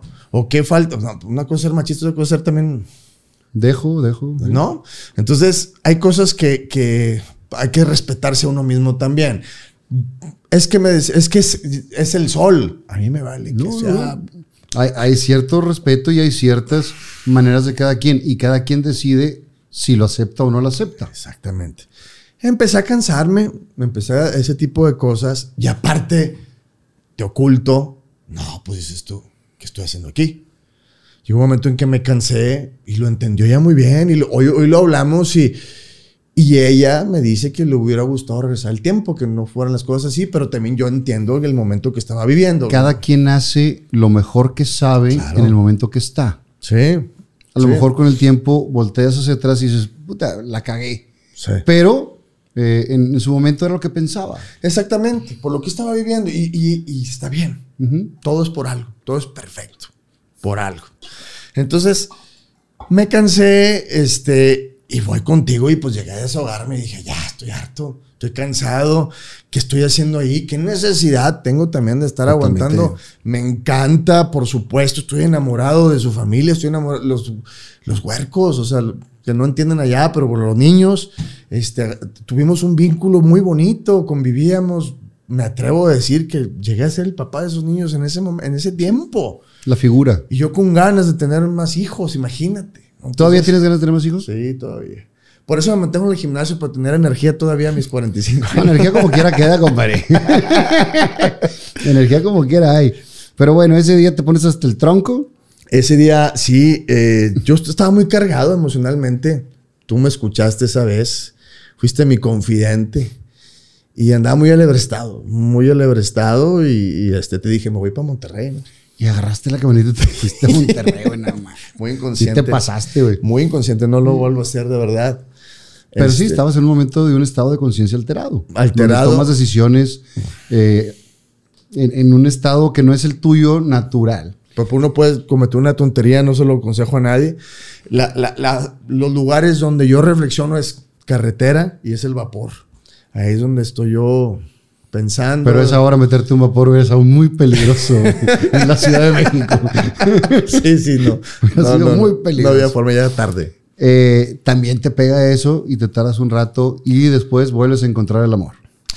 Sí, mi- mira, yo cuando, cuando, como dicen por ahí, como Gordon Tobogán, ¿no? Yo sí me voy, yo, yo estoy acostumbrado y vuelvo otra vez a mi educación. O sea, papá me dice, lo, lo que vas a hacer, hazlo siempre al 100%, con ganas, no te quedes con ganas de nada. Entrégate, ve, con amor haz todo. Vas a mover un cable, sé el mejor en mover el cable y, y hazlo con todo tu corazón. Y en el, en el amor igual, y en esto, ve, vas, no te quedes con ganas. Uh, hubiera hecho, sí, no hubiera. No, que no quede nada por ti. Claro, y así no tienes arrepentimientos. Exactamente. Te va como en feria, pero no te arrepientes, esto ya no es tu problema. Y sí duele, Claro, duele, te deja una gran enseñanza y aprendizaje. pero no hay mal que dure 100 años, al rato se te quita. Sí. Y tú eres más sabio, más maduro. A veces no entendemos muchas cosas. Pero este, tienes que vivirlo y al final yo nunca me quedo con ganas de nada. Tal vez por eso esos vínculos que creo en, esas, en, esa- en, las en la parte de pareja, terminamos añorando el, oye, es que sí estaba. y- y- o sea, no me quiero escuchar ególatra ni nada. No, no, para que no lo digas tú. Te van a extrañar porque siempre diste lo mejor de ti, güey. Exactamente. No me quedé con nada y me entregué el 100%. Y, y me, y me ha pasado. Entonces, eh, sí me dolió, por supuesto que me dolió. Este, y después empiezo yo, bueno, después viene una prueba bien fuerte, porque seguíamos trabajando juntos. Ah, eso es bien incómodo, güey. Y entonces entra Sebastián Rulli a la obra, ¿no? Y, y hubo un intento de regreso. Y yo, yo dije, no, yo ya no. O sea, yo ya me estoy, me estoy lastimando, estoy permitiendo lastimarme yo, ¿no? Ah, no, no. Y a la semana, pum, anda con Sebastián Rulli. ¿no? Anda con Rulli y trabajar los tres juntos y estar viajando. Hijo, era, fue un, Martirio. un martirio. Lo que a mí me ayuda a seguir ahí es que, sabiendo que la atmósfera estaba conmigo, se apartan de todos y, y todos conmigo y ellos aparte. Y viajaban aparte y convivían aparte, este, porque sabían que pues, no era. No, no. Sebastián lo respeto, pero él, él, él tiene otra cultura. Y a él no le importa si es, si es tu compadre, si es tu amigo, si se da la oportunidad, le entra. Pregúntale al güero Castro. no, Se supo, se supo. compadre. Y, y así como el güero, Adrián Uribe, y así como Adrián Uribe, yo. Y, y, o sea, no es crítica, son culturas. Cada quien, sí, claro. Cada quien. Y para bailar tango se ocupan dos siempre, ¿eh? Exacto, exactamente. Entonces, bueno, pues a lo que voy con esto es que una prueba de fuego y salí avante, salí adelante y este, y, y al final me hizo, me hizo más fuerte, fuerte. más fregón, estar los tres en el escenario. Sí, pues ayer fue mi novia, ahora es tuya. Y estamos diciéndole gracias a- a- al público. Ay, agarraba la mano. La mano, ¿no? Y aparte yo, yo era el villano y los, me los fregaba. No, bien padre, me salía bien padre esa escena. Está cañón. Pero bueno, siguen los amores después de eso. Y, y después tienes una relación también eh, durante mucho tiempo aquí en Monterrey. Sí, sí, una, una relación este, con una diseñadora de modas, Ujú. Una mujer muy guapa, muy, muy guapa. Yo te vi bien clavado ahí, güey. Sí, fíjate que eh, algo... Digo, siempre te clavas, pero ahí te vi bien clavado. Sí, sí, Y sí. comprometido y, y al 100 y demás. Fíjate que yo veía, yo la veía y, y siempre me gustó verla en redes, después vi en las redes sociales, ¿no? Y dije, mira qué mujer tan guapa y me era muy interesante ver lo que ella hacía, cómo se dirigía a la gente, este, y, y me llamó mucho la atención, más no la conocía. De repente me aventé. Dije, la voy a escribir a ver qué sucede, ¿no? Así aventaste el curricán no- directo. no ¿no? Y pues me responde. Y empezamos a entablar una conversación y, y, bueno, nos conocemos. Salimos cuatro días seguidos y en el quinto me voy a Europa. Tres meses. No sé si te acuerdas. Sí, un viaje después de una novela, ¿no? Un viaje después de una novela, me fui de vacaciones. Con Ron y todos ellos. Sí, Ale- Alejandro Ibarra, Pierangelo, fuimos varios amigos. Y este, y agarramos un barco por el, canal del Amstel, agarramos el río Rin y terminamos en el Danubio y anduvimos en carretera hasta Brujas y visitamos ocho países. Nos pasamos muy, muy bien. Entonces le dije, "S- me interesa seguirte conociendo y pues ella es lo mismo. Dice, pero tengo este viaje. Te espero. no hay bronca". Está bueno. Pues, está bien. Y pues me voy para allá tranquilo, emocionado, porque dije, yo regreso y... ¿Le seguías escribiendo de allá? Sí, exactamente. Pero a los tres días me levanto, a la diferencia de horarios en Alemania, estaba en... No, estaba en Praga, estaba en Praga, todavía no estaba... No, estuve mucho tiempo en Alemania, pero me fui a Praga, pues nos bajamos en el... En, el, en Hungría y, y estuvimos ahí en, en este Budapest y volamos a Praga y aterrizando en Praga, no quiero saber nada de ti, no me interesa más, ni te molestes en buscarme. Ah, chinga, por. Yo dije, pues, ¿qué hice? ¿No? Y luego lo voy a confesar, hay una marca, una marca de joyería que se llama Pandora. Y esa marca es mundial. Sí. Y en cada país hay un, un este, Una de las bolitas. un charm, ajá, que solamente en ese país lo hacen porque pues es el que distingue al país, ¿no? Es como un souvenir, ¿no? Y entonces a cada país al que iba, lo primero que hacía era llegar a un Pandora y comprarle su Pandora, o sea, su charm, ¿no? Y a mi hija, compraba doble, ¿no? A mi hija y ¿no? Entonces, este, siempre la tenía aquí, o sea, yo estaba encantado. El que me acompañaba era Pierre, siempre el Pierangelo, y a veces Ron se me sumaba. Y siempre lo, llegaba a un país, Pandora, Pandora, Pandora. Pan- le, le llenó una pulsera, ¿no? A mi hija también. Y, y- de repente, ¿qué pasó? Y luego ninguna explicación. Entonces yo me quedo con un mal sabor de boca y le dije, oye, se me hace un mal muy mal pretexto. Si no quieres seguir este tema, dímelo. Estamos grandes. Pero, ¿qué es eso de así nomás y que sin explicaciones y sin nada? Y ya, así, así me desahogué, así le respondí. Agarramos un carro de Praga y nos vamos a Múnich. Y llegando a Múnich, en Alemania, este, me responde. No, mira, lo que pasa es que pasó esto. Yo estaba en una, en un brunch, en un desayuno. Y este, la mesa de al lado estaban hablando de ti, que estabas en Europa reconciliándote con tu exnovia. Le dije, dije, ¿y qué exnovia? No, no tiene caso decirlo. ¿Para qué decirlo? Le dije, pues qué raro que, que te estén diciendo en la mesa de al lado de mí si la única que sabe que estoy acá eres tú. Pues no sé cómo supieron. No, no, está bueno, está bien. Pues mira, la verdad es que no. Y le, man- le tomo una foto a Pirangelo en la cama. Le dije, esta es mi novia. es la que tocó. Total, este, bueno, para no hacerte cuento largo, este, ya, no, discúlpame, hay que tenernos confianza. Le dije, sí, si estoy con mis amigos, este viaje ya lo tenía, no tengo a ninguna exnovia reconciliándome, sino porque estoy iniciándolo contigo, ¿no? Entonces ya regresé a Europa y demás, a los dos, tres días anduvimos, la verdad es que sí nos faltó tiempo más para conocernos y ser novios. Y, y- y fue un tema, este, ¿cómo decirlo? Diferente. Eh, una relación donde nos encantábamos, donde queríamos estar juntos, pero había muchas inseguridades. Muchas, muchas, muchas. No confiaba en mí. Pues desde el viaje me demostró que no confiaba en mí. ¿Y, y tú la celabas? Fíjate que ni tiempo me daba que yo la celara. No había tiempo. Te mandaba la fregada antes.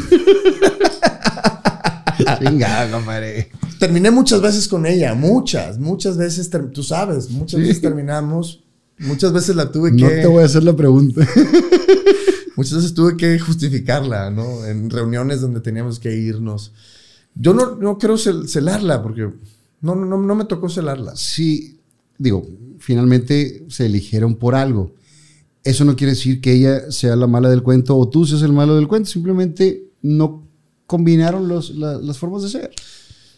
Sí, mira, conforme uno va haciendo más viejo, se va haciendo más, este, pues, ah, no, no, no quiero decir selectivo, pero más sabio, vamos a decirlo así, con mayor madurez, ¿no? A veces llegamos a un punto en el que necesitamos del apapacho, pero no estás listo. Vienes arrastrando algo.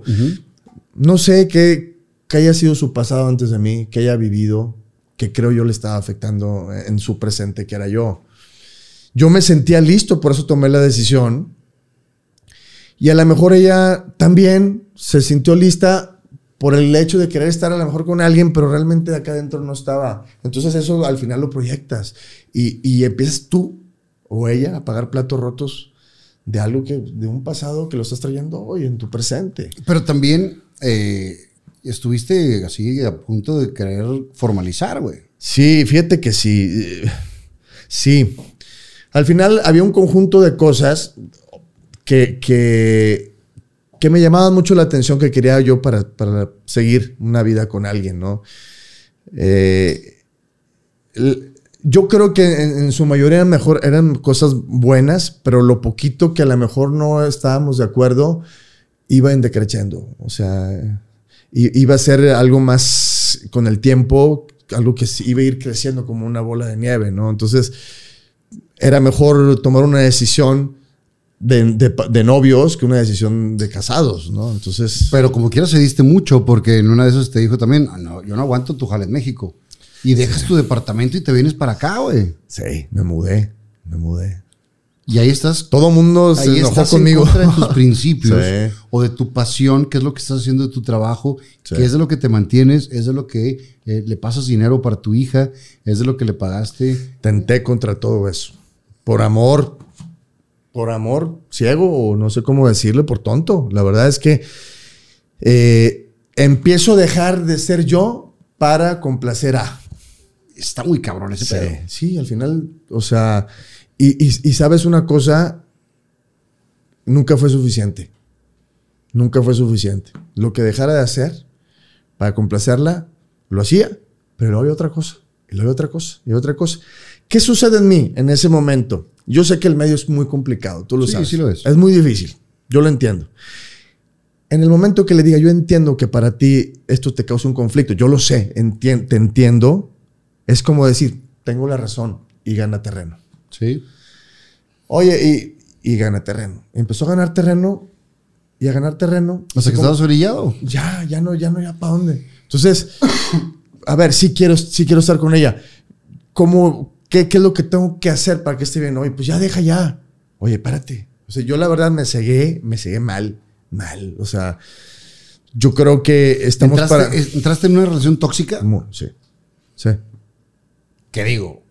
Cada quien decide dónde está. Y tú- Claro, y tú nadie, nadie obliga, claro, nadie obliga a nadie a nada.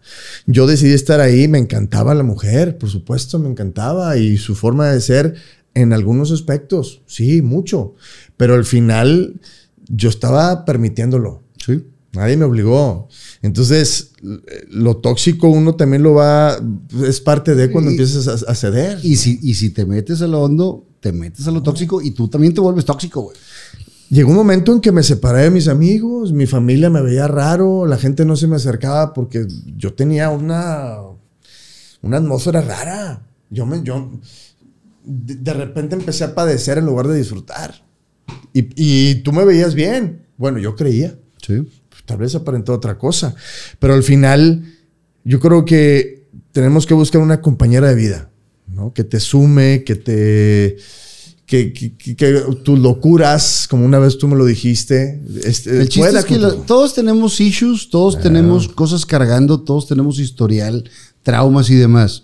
Todos tenemos locuras. El chiste es que tus locuras encajen con las locuras de la otra persona. Claro. Y se acabó.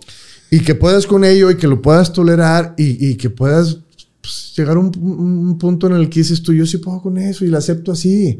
Ahora, ¿qué estaba yo haciendo de malo? Llegó un momento, de, después de esto empuja a la mentira. Le empiezas a ocultar cosas y eso a mí no me hace sentir bien. Yo le quiero compartir que acabo de hacer una escena o, o que acabo de tener un proyecto. Híjole, Leo, ya me salió un proyecto le tengo que decir. Imagínate. Sufriendo cuando debería ser algo para, Claro. para festejarlo juntos. Por supuesto. Oye, una novela. Hijo. Sí, sí, sí la hago. Ahora, ¿cómo le hago? ¿Cómo, cómo le digo? ¿Por? Yo lo permití, insisto. Sí. Yo fui el que. Ahora, también, si no te gusta que yo sea actor, que esté en el medio, pues también. Sí, pues, ¿Para qué me cocoré? ¿Para qué, pa' qué me aceptas? pues, pues sí. Lo hubieras eso- dejado en spam, en, en el correo o el Porque- inbox no deseado. Claro, ahora, ni modo que le estoy ocultando una profesión que no hago. No. O sea, ella, ella viene, ya conocía lo que yo, de dónde vengo, sabe que tengo una hija, sabe que soy divorciado, sabe que soy actor, sabe que, que amo mi carrera, que amo lo que hago. Este, vente, involúcrate, vamos juntos. ¿Qué haces tú? Pues yo te sumo, yo te apoyo y festejo tu triunfo, festejo tu éxito. ¿Y cómo lo festejabas si no era con tu pareja? Entonces era una represión. Yo lo permití, me sirvió muchísimo eh, también de experiencia. Este, y, y bueno, pues aquí estoy. Pasa el tiempo Sí. y después te vas a las ligas más jóvenes. Porque tuviste una novia de veintitantos, güey. Este sí. Festejamos un cumpleaños. Buena chava, muy buena chava. Muy linda. Sí. Sí. muy linda. Pero también las distancias y demás afectan. O el ir y venir. Fíjate o, qué, que o qué bronca. a, a pesar de su corta edad, para ser exacto, estamos festejando su cumpleaños 27. 27. 27. Junue Alejandra. Junue. O sea, nomás para hacer un- un- una referencia, ese día estábamos en la casa de, de Roberto, su hijo tiene 25, Nos dice tíos, güey. Nos dice tíos. Y mi novia casi le 27. dice tía y le lleva dos años, güey. Está raro, ¿no? bueno, Brenda de 42 nos dice tíos a nosotros también. El consuelo. Justo en el cora. Ya sé. Bueno, Yunue, eh, modelo, eh, top model en México. Dos hijas, que me enamoré de las niñas. una- tiene unas niñas hermosas. A su corta edad con dos niñas, una de cuatro y una de dos. Eh, una mujer, a pesar de su, cor- de su corta edad, ya con otro... Con otra mentalidad. Otra mentalidad totalmente. El hecho de ser mamá tan joven, pues te da para tener una madurez distinta, ¿no? Y ver que no eres sola, sino que ya hay dos boquitas que tienen que comer y que dependen de ti, ¿no? Y eso te da una madurez como persona, en este caso, pues como mujer, ¿no? Y, y, este, una mujer que me dice, yo me subo al barco contigo y me quedo contigo.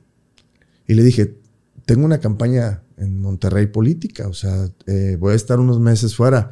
Me dice, yo ya me subí, yo estoy, yo- o sea, imagínate, yo me subo. Oye, pero vamos la distancia. Me dice, cuando puedas, voy. O si tú vienes, yo te espero. O sea, de hecho andamos volviendo.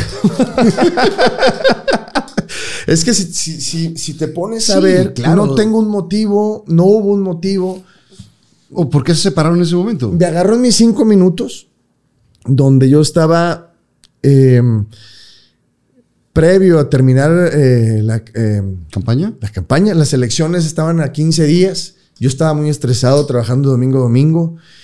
Eh, e- esa vez eh, tuve una reunión con unos candidatos, amigos, que necesitábamos platicar y desconectarnos un poquito. Eh, pasaron las horas.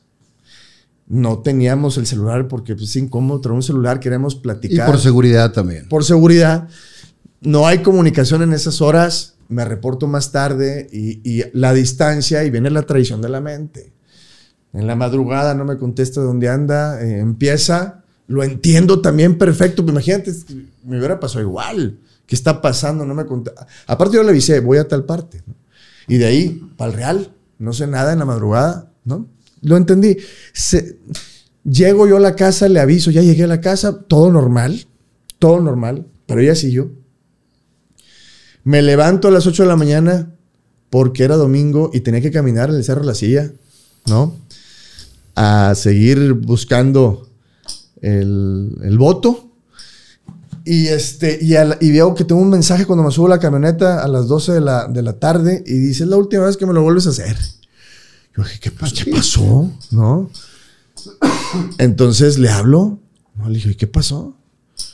Me dice la última vez que la vuelves a hacer, este, no estabas ahí. Le dije, ¿cómo que no estaba ahí? ¿Ya viste las historias de tu, de tu compañero candidato? Y dije, pues déjame ver las historias. Y dije, pues sí. El candidato, amigo, dijo, qué mejor manera de terminar el día que con mi familia y mis amigos. No, y mis hijos. Y después de eso tuvieron la reunión. En su casa. Claro. Sí. Le dije, a ver, una historia en tiempo y, no es tiempo y forma. Y ahora es a las 10. Yo llegué a las 11, te avisé. Pues no, bueno, vino el tema de la distancia. Yo venía soleado, estresado. Cansado de caminar muchos Sí. días. Sí. Y entonces también tu, tu nivel de tolerancia baja muchísimo. Era así, ¿no? Escuchando quejas de la gente. de- Todos los es- días, Es, parte claro. de, es parte de, como si tú fueras ya el, el- el diputado o el alcalde, la gente se quejaba contigo, absorber, absorber, y luego te encuentras con un pleito que no existe. Troné, Sí. troné. Y yo Qué chido que lo aceptas y lo identificas, ¿no? Sí, ajá. Y después, este, eh, pues no hay nada como hablarlo, ¿no? A lo mejor tienes que dejar pasar un tiempo porque tú, tú estás enrolado en- y, y tú pensaste que la- en lugar de sumarte, de apoyarte, te sumó un problema más o te sumó un estrés más. Y no era lo que habíamos quedado. Y pum, pum. Exactamente, ya sabes, ¿no? Y, pero al final es una tontería para terminar una relación donde, a pesar, como te digo, de su corta edad, eh, es una, una chava muy, Mucho más madura que otras Mm. más grandes con las que has salido. Eh, vamos a platicar de, la campaña porque surge la oportunidad de estar como candidato a diputado federal y decides eh, entrarle a, este rollo. ¿Siempre te gustó la política? Sí. Fíjate que hace muchos años mi papá eh, siempre perteneció al PAN, el Partido Acción Nacional. Y sabiendo que era mi papá y que a veces mi papá me llevaba a ciertas reuniones. Yo nunca me hice socio ni nunca fui nada de militante. Eh, pero me veían ahí, entonces, oye, dile a tu hijo que si quiere ser regidor, oye, dile a tu hijo que si quiere ser este, diputado, ¿no? Entonces siempre me invitaban, ¿no? Y yo estaba pues en otro tema, ¿no? Pero siempre veía que papá hacía, hacía y cómo le hacía y me llamó la atención. Después pasa el tiempo y me llaman eh, gente del señor Poncho Romo y me hacen un ofrecimiento para ver qué yo quería, para, para poder ser militante de, ese partido político. ¿no? Eh, con todo respeto, pues bueno, no, no, no soy afín a, ciertas eh, normas y ciertas cosas que ellos son y yo estaba por otro lado. Y el hecho de que qué quieres se me hacía un poquito como que pues no, no, tan formal, ¿no? No tan, algo como muy, no sólido, ¿no? ¿Qué, quieres? ¿Una alcaldía? Ay, espérate, ¿a poco así de fácil? Sí, sí. Me, dio un tema como... Sí, no, no es el papel de la obra de teatro. Exactamente. Sí, he sido diputado, he sido presidente en muchos papeles de teatro, ¿no? no, es como que a ver qué papel te gusta. Exacto. Eh, esto, es una responsabilidad social muy cañona. Esto es serio, ¿no? Y desde ahí, este, antes de indagar y antes de leer, normas políticas y, procedimientos de, este partido, dije, no me gustó. Sé lo mío, ¿no? Viene la oportunidad, esta plataforma política que, eh, invita al ciudadano a ser representante, ¿no? No militante, sino un, legislador o un este la voz del ciudadano. Exacto, la voz del, del, ciudadano. Un candidato ciudadano a través de una plataforma política establecida. Exactamente. Y me llamó mucho la atención. Yo estaba en el programa de hoy. Se interesan en mí por lo que ven. Tú sabes que en un programa de revista eres tú, no es un personaje. Entonces yo me sentía muy bien en el programa, estaba en hoy. Termino yo ese año en hoy, que fue el 20, e iba a renovar contrato en enero. Y, y todo es perfecto siempre. Habla la empresa conmigo y me dicen, oye Arturo, este, queremos que renueves contrato, pero te vamos a bajar el sueldo porque va a entrar a de la Torre. Le dije, pues no, vamos para arriba, no vamos para abajo, ¿no? No, pues muchas gracias. Yo ya tenía en stand-by la invitación política. Y dije, yo creo que es una señal, es el momento, ¿no? Digo que sí, y al día siguiente me mandan a firmar una carta de intención a México. O sea, ya, entrarle de lleno, ¿no? Y empezarle a leer empezar a leer y a ver. Sí, a tomar seminarios de, la historia del, partido que vas a, que va a ser tu bandera, ¿no? Este, ¿qué hace un legislador? ¿Qué hace un diputado federal? ¿Cómo se dirigen a la gente? ¿Qué es lo que la gente necesita? Yo como ciudadano en los zapatos de la gente que tengo que ser empático, que me gustaría a mí, teniendo esa... Bla, empiezas a indagar, a empaparte y demás. Y me aviento me aviento, sí, sí me había coqueteado, coqueteado la política y siempre me ha gustado, realmente me ha gustado, porque también uno se pone a exigir, pero hay que saber por qué exigir. Y ahora cuando estuvimos de este lado, dices, ah, caray. Ya entiendes otras cosas. Ya entiendes otras cosas de este lado, ¿no? Y, te aventaste por una diputación federal, por el 11 federal, que es Guadalupe. Sí. Una, que era el, digo, el que estaba como disponible para que pudieras entrar. Sí. Cuando tú eres San eh, Nicolaita de toda la vida o de este lado y te vas a, otro y caminas todo tu distrito, güey. Una, tomar la responsabilidad de tener un cargo o buscar o aspirar un, cargo público, eh, ser empático con la gente, saber que bien, tú, tú lo viviste, es ahora demostrar que no somos porque somos de la televisión. También soy ciudadano como el que está ahí, el que vive allá, el que vive acá este, tomamos las cosas con gran responsabilidad y dije, voy a caminar y me voy a ganar cada voto de cada casa, de cada ciudadano del, distrito que me corresponde. Y lo caminé. Mucho, mucho. Fueron dos, ¿cuánto fue? 120 mil casas, que era lo que correspondía al distrito 11 federal. Wow. Y que eran dentro del 11 federal había tres locales, tres distritos locales. Y arriba conocer las necesidades de la gente, vivir las necesidades de la gente para saber qué vas a representar y qué vas a exigir. Hay que vivirlo.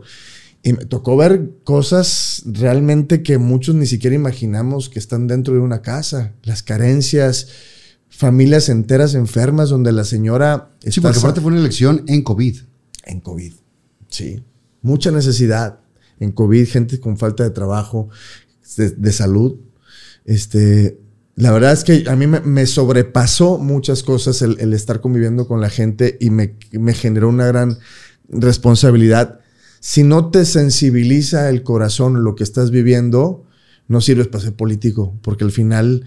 Es servir a la gente. Es servir a la gente, exactamente. Y, y no es ser político, es un servidor público. Total, es la servir a la gente. Eso es un que, político. Que de, eso se, que de eso se trata, ¿no? Y creo que sí nos tocó el corazón, tocamos corazones también de regreso. Claro, tenemos varias anécdotas. Y, y tenemos muchas historias. ¿Le volverías a entrar? Sí. Sí, creo que me quedé.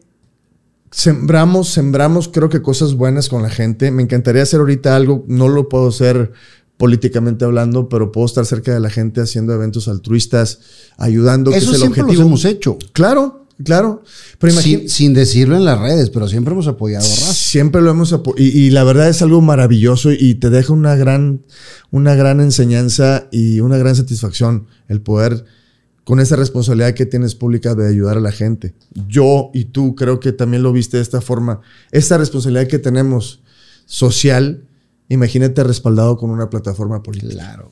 ¿Qué no puedes hacer teniendo ese respaldo, esas facilidades que te dan para poder ayudar, para tener ese, es el poder, el poder hacer, el poder ayudar? Eso es lo que para mí es el poder. ¿Quedaste satisfecho con tu campaña? Sí, 100%. 100%. Aunque no, está muy trillada la frase, aunque no hayamos sido eh, favorecidos por el voto. Sí, fíjate que, que eh, yo sí me siento 100% complacido. Porque te partiste con- la madre. Sí, porque no quedó nada por mí. Yo también. Por Exactamente. mí no quedó, me partí la madre y caminé todo el perro.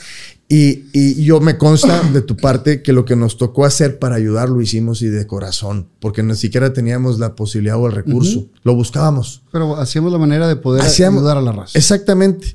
Entonces, estoy complacido al 100% con lo que me tocó hacer, pero sí, sí, sí siento que tengo pendiente el regresar para terminar de, hacer lo que iniciamos ya. Y dejamos ahí 45 mil votos de gente que confió en mí, que quiero regresar a recuperarlos y que quiero regresar a, corresponderles ese, ese voto de confianza que me dieron. Porque Ojalá y no se, estén, no, no se queden esperando todavía eso que buscaron en mí o que quieren encontrar en mí con el que se quedó. ¿No? Yo creo que es algo que tenemos que, que, te- que- que es para siempre esa, ese sentimiento que se genera y esa responsabilidad. ¿no? Definitivamente. Compadre, podemos seguir platicando toda la noche. No, hombre, hay que hacer va- varios, varios programas. Varios capítulos. sí. Faltan temas por uno, tocar, parte dos. pero ¿Cuál? faltan muchos temas por tocar. pero vamos a llevárnosla tranquila. Andamos, somos chavos. Mira, tomo té. Compadre, estamos en la primera temporada. Vas, vas a tener muchas temporadas. vas a Esperemos ver. que sí y platicar. Luego haces una ¿Qué especie de maratón, maratón. Ah, estaría chido. de todo lo que de los que has invitado, un, maratón y te avientas ahí algo padre. Mira, te voy a explicar porque tengo unas cartas. Nunca- estas nunca las habías visto. No. Aquí hay, no. hay Las vi volar. Nada más. Aquí hay jokers. Y hay preguntas. Si te toca un joker a ti, tú me puedes preguntar lo que sea, güey. Y el Joker cuando me toca a mí. Si, tú, si te toca un joker, puedes preguntar lo que sea. Si me toca un joker, te pregunto lo que sea. Ok. Y si no, es una pregunta para quién y una, y una para los dos. Lo que dice, ahí tal cual. Muy bien. ¿Quieres cortarla? No, confío en ti, compadre. Muy bien. Esta para ti, esta para mí y esta para los dos. Ok. ¿Empezamos con cuál? ¿Con la tapada? Con la mía, que Va. es la menos importante. No, ¿qué va a ser? ¿Qué harías si fueras del sexo opuesto por un mes? Hombre, de la durísimo. Nomás para ver qué pedo. ¿eh? A ver, qué- a ver, a ver qué se siente. Si Este me ha tocado en un programa, creo. Ah, ¿y- sí. ¿y respondiste lo mismo? Sí, pues sí, güey. O, o alguien le había tocado, no me acuerdo. A ver, compadre. Voy yo, vamos a ver. Si pudieras viajar hacia atrás en el tiempo para borrar una cosa que hayas hecho, ¿qué sería? Ay, juez su mecha. De la boda no vamos a estar hablando, güey. No vamos a estar hablando. Fíjate que, que tengo. Hay, hay- hay muchas cosas que. No que- tartamudee, compadre. pues, es que hay muchas, ¿no? Definitivamente hay muchas cosas que quisiéramos cambiar, que hoy lo tenemos como una enseñanza. Pero, por ejemplo, cuando yo era eh, adolescente, no se me olvida, todos mis amigos tenían carro, todos. Y yo presionaba a mi papá para que me comprara uno. Y era tan insistente y tan terco que mi papá me decía, oye, espérate, no está bien el negocio, no tengo dinero para comprarte un carro. Y yo no sé de qué manera me, puse que, mi papá estaba haciendo lo imposible para comprarme un carro dentro de sus posibilidades. Y cuando una vez me dice, vamos a hablar, y me mete su camioneta en esa época, una suburban que tenía el del año en ese momento. Y me dice, Arturo, lo intento y no puedo, y empieza a llorar.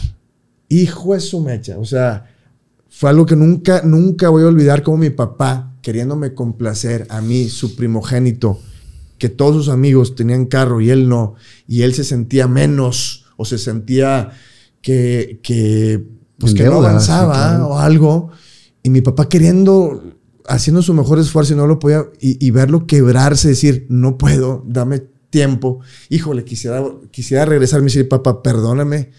Lo hice, pero al final no hubiera querido que sucediera eso. Pero era una parte de tu inmadurez de chavo.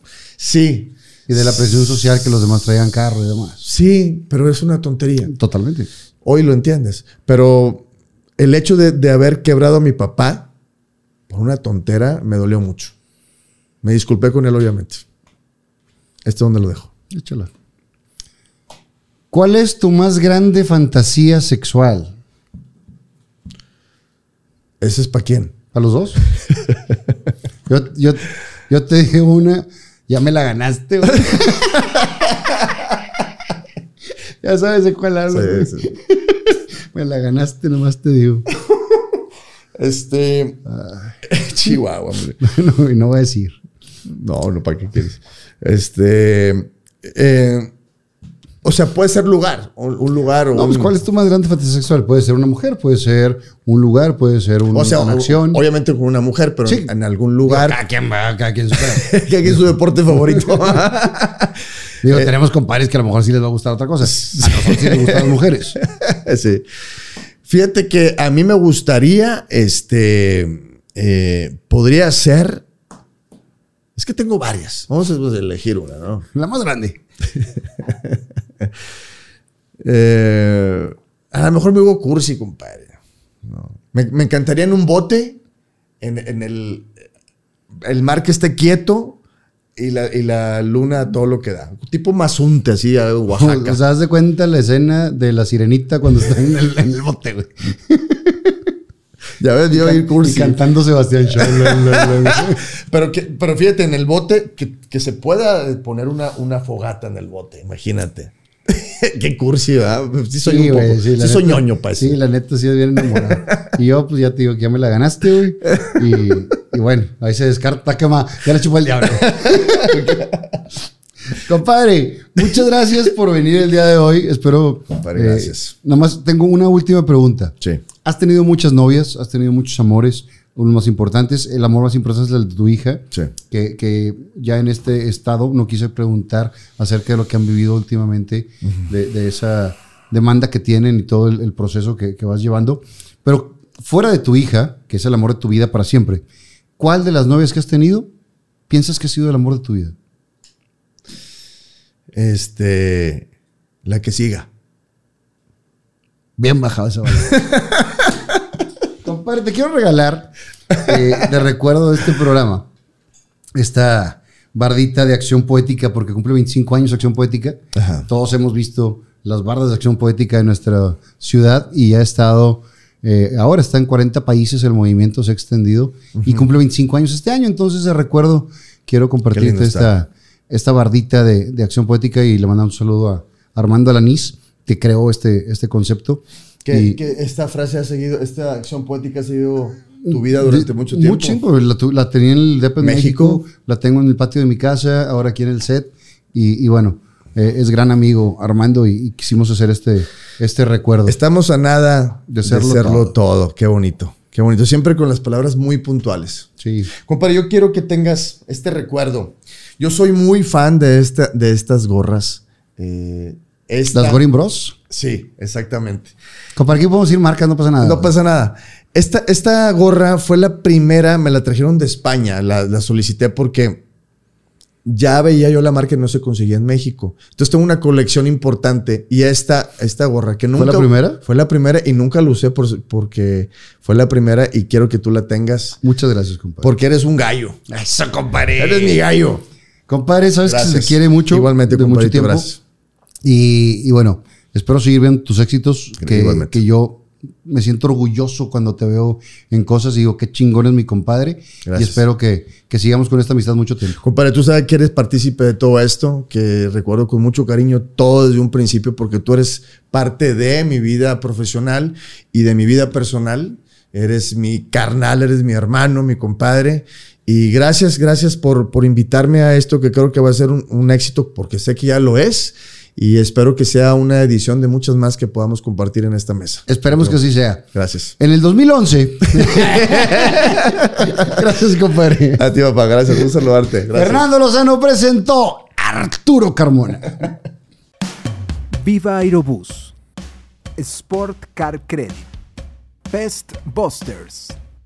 Chocolate Muebles. Viva Persianas. Torres Mesas de Juego. Gasolín.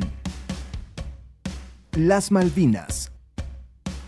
Belmore Acabados. Outlet del Hogar. Presentó.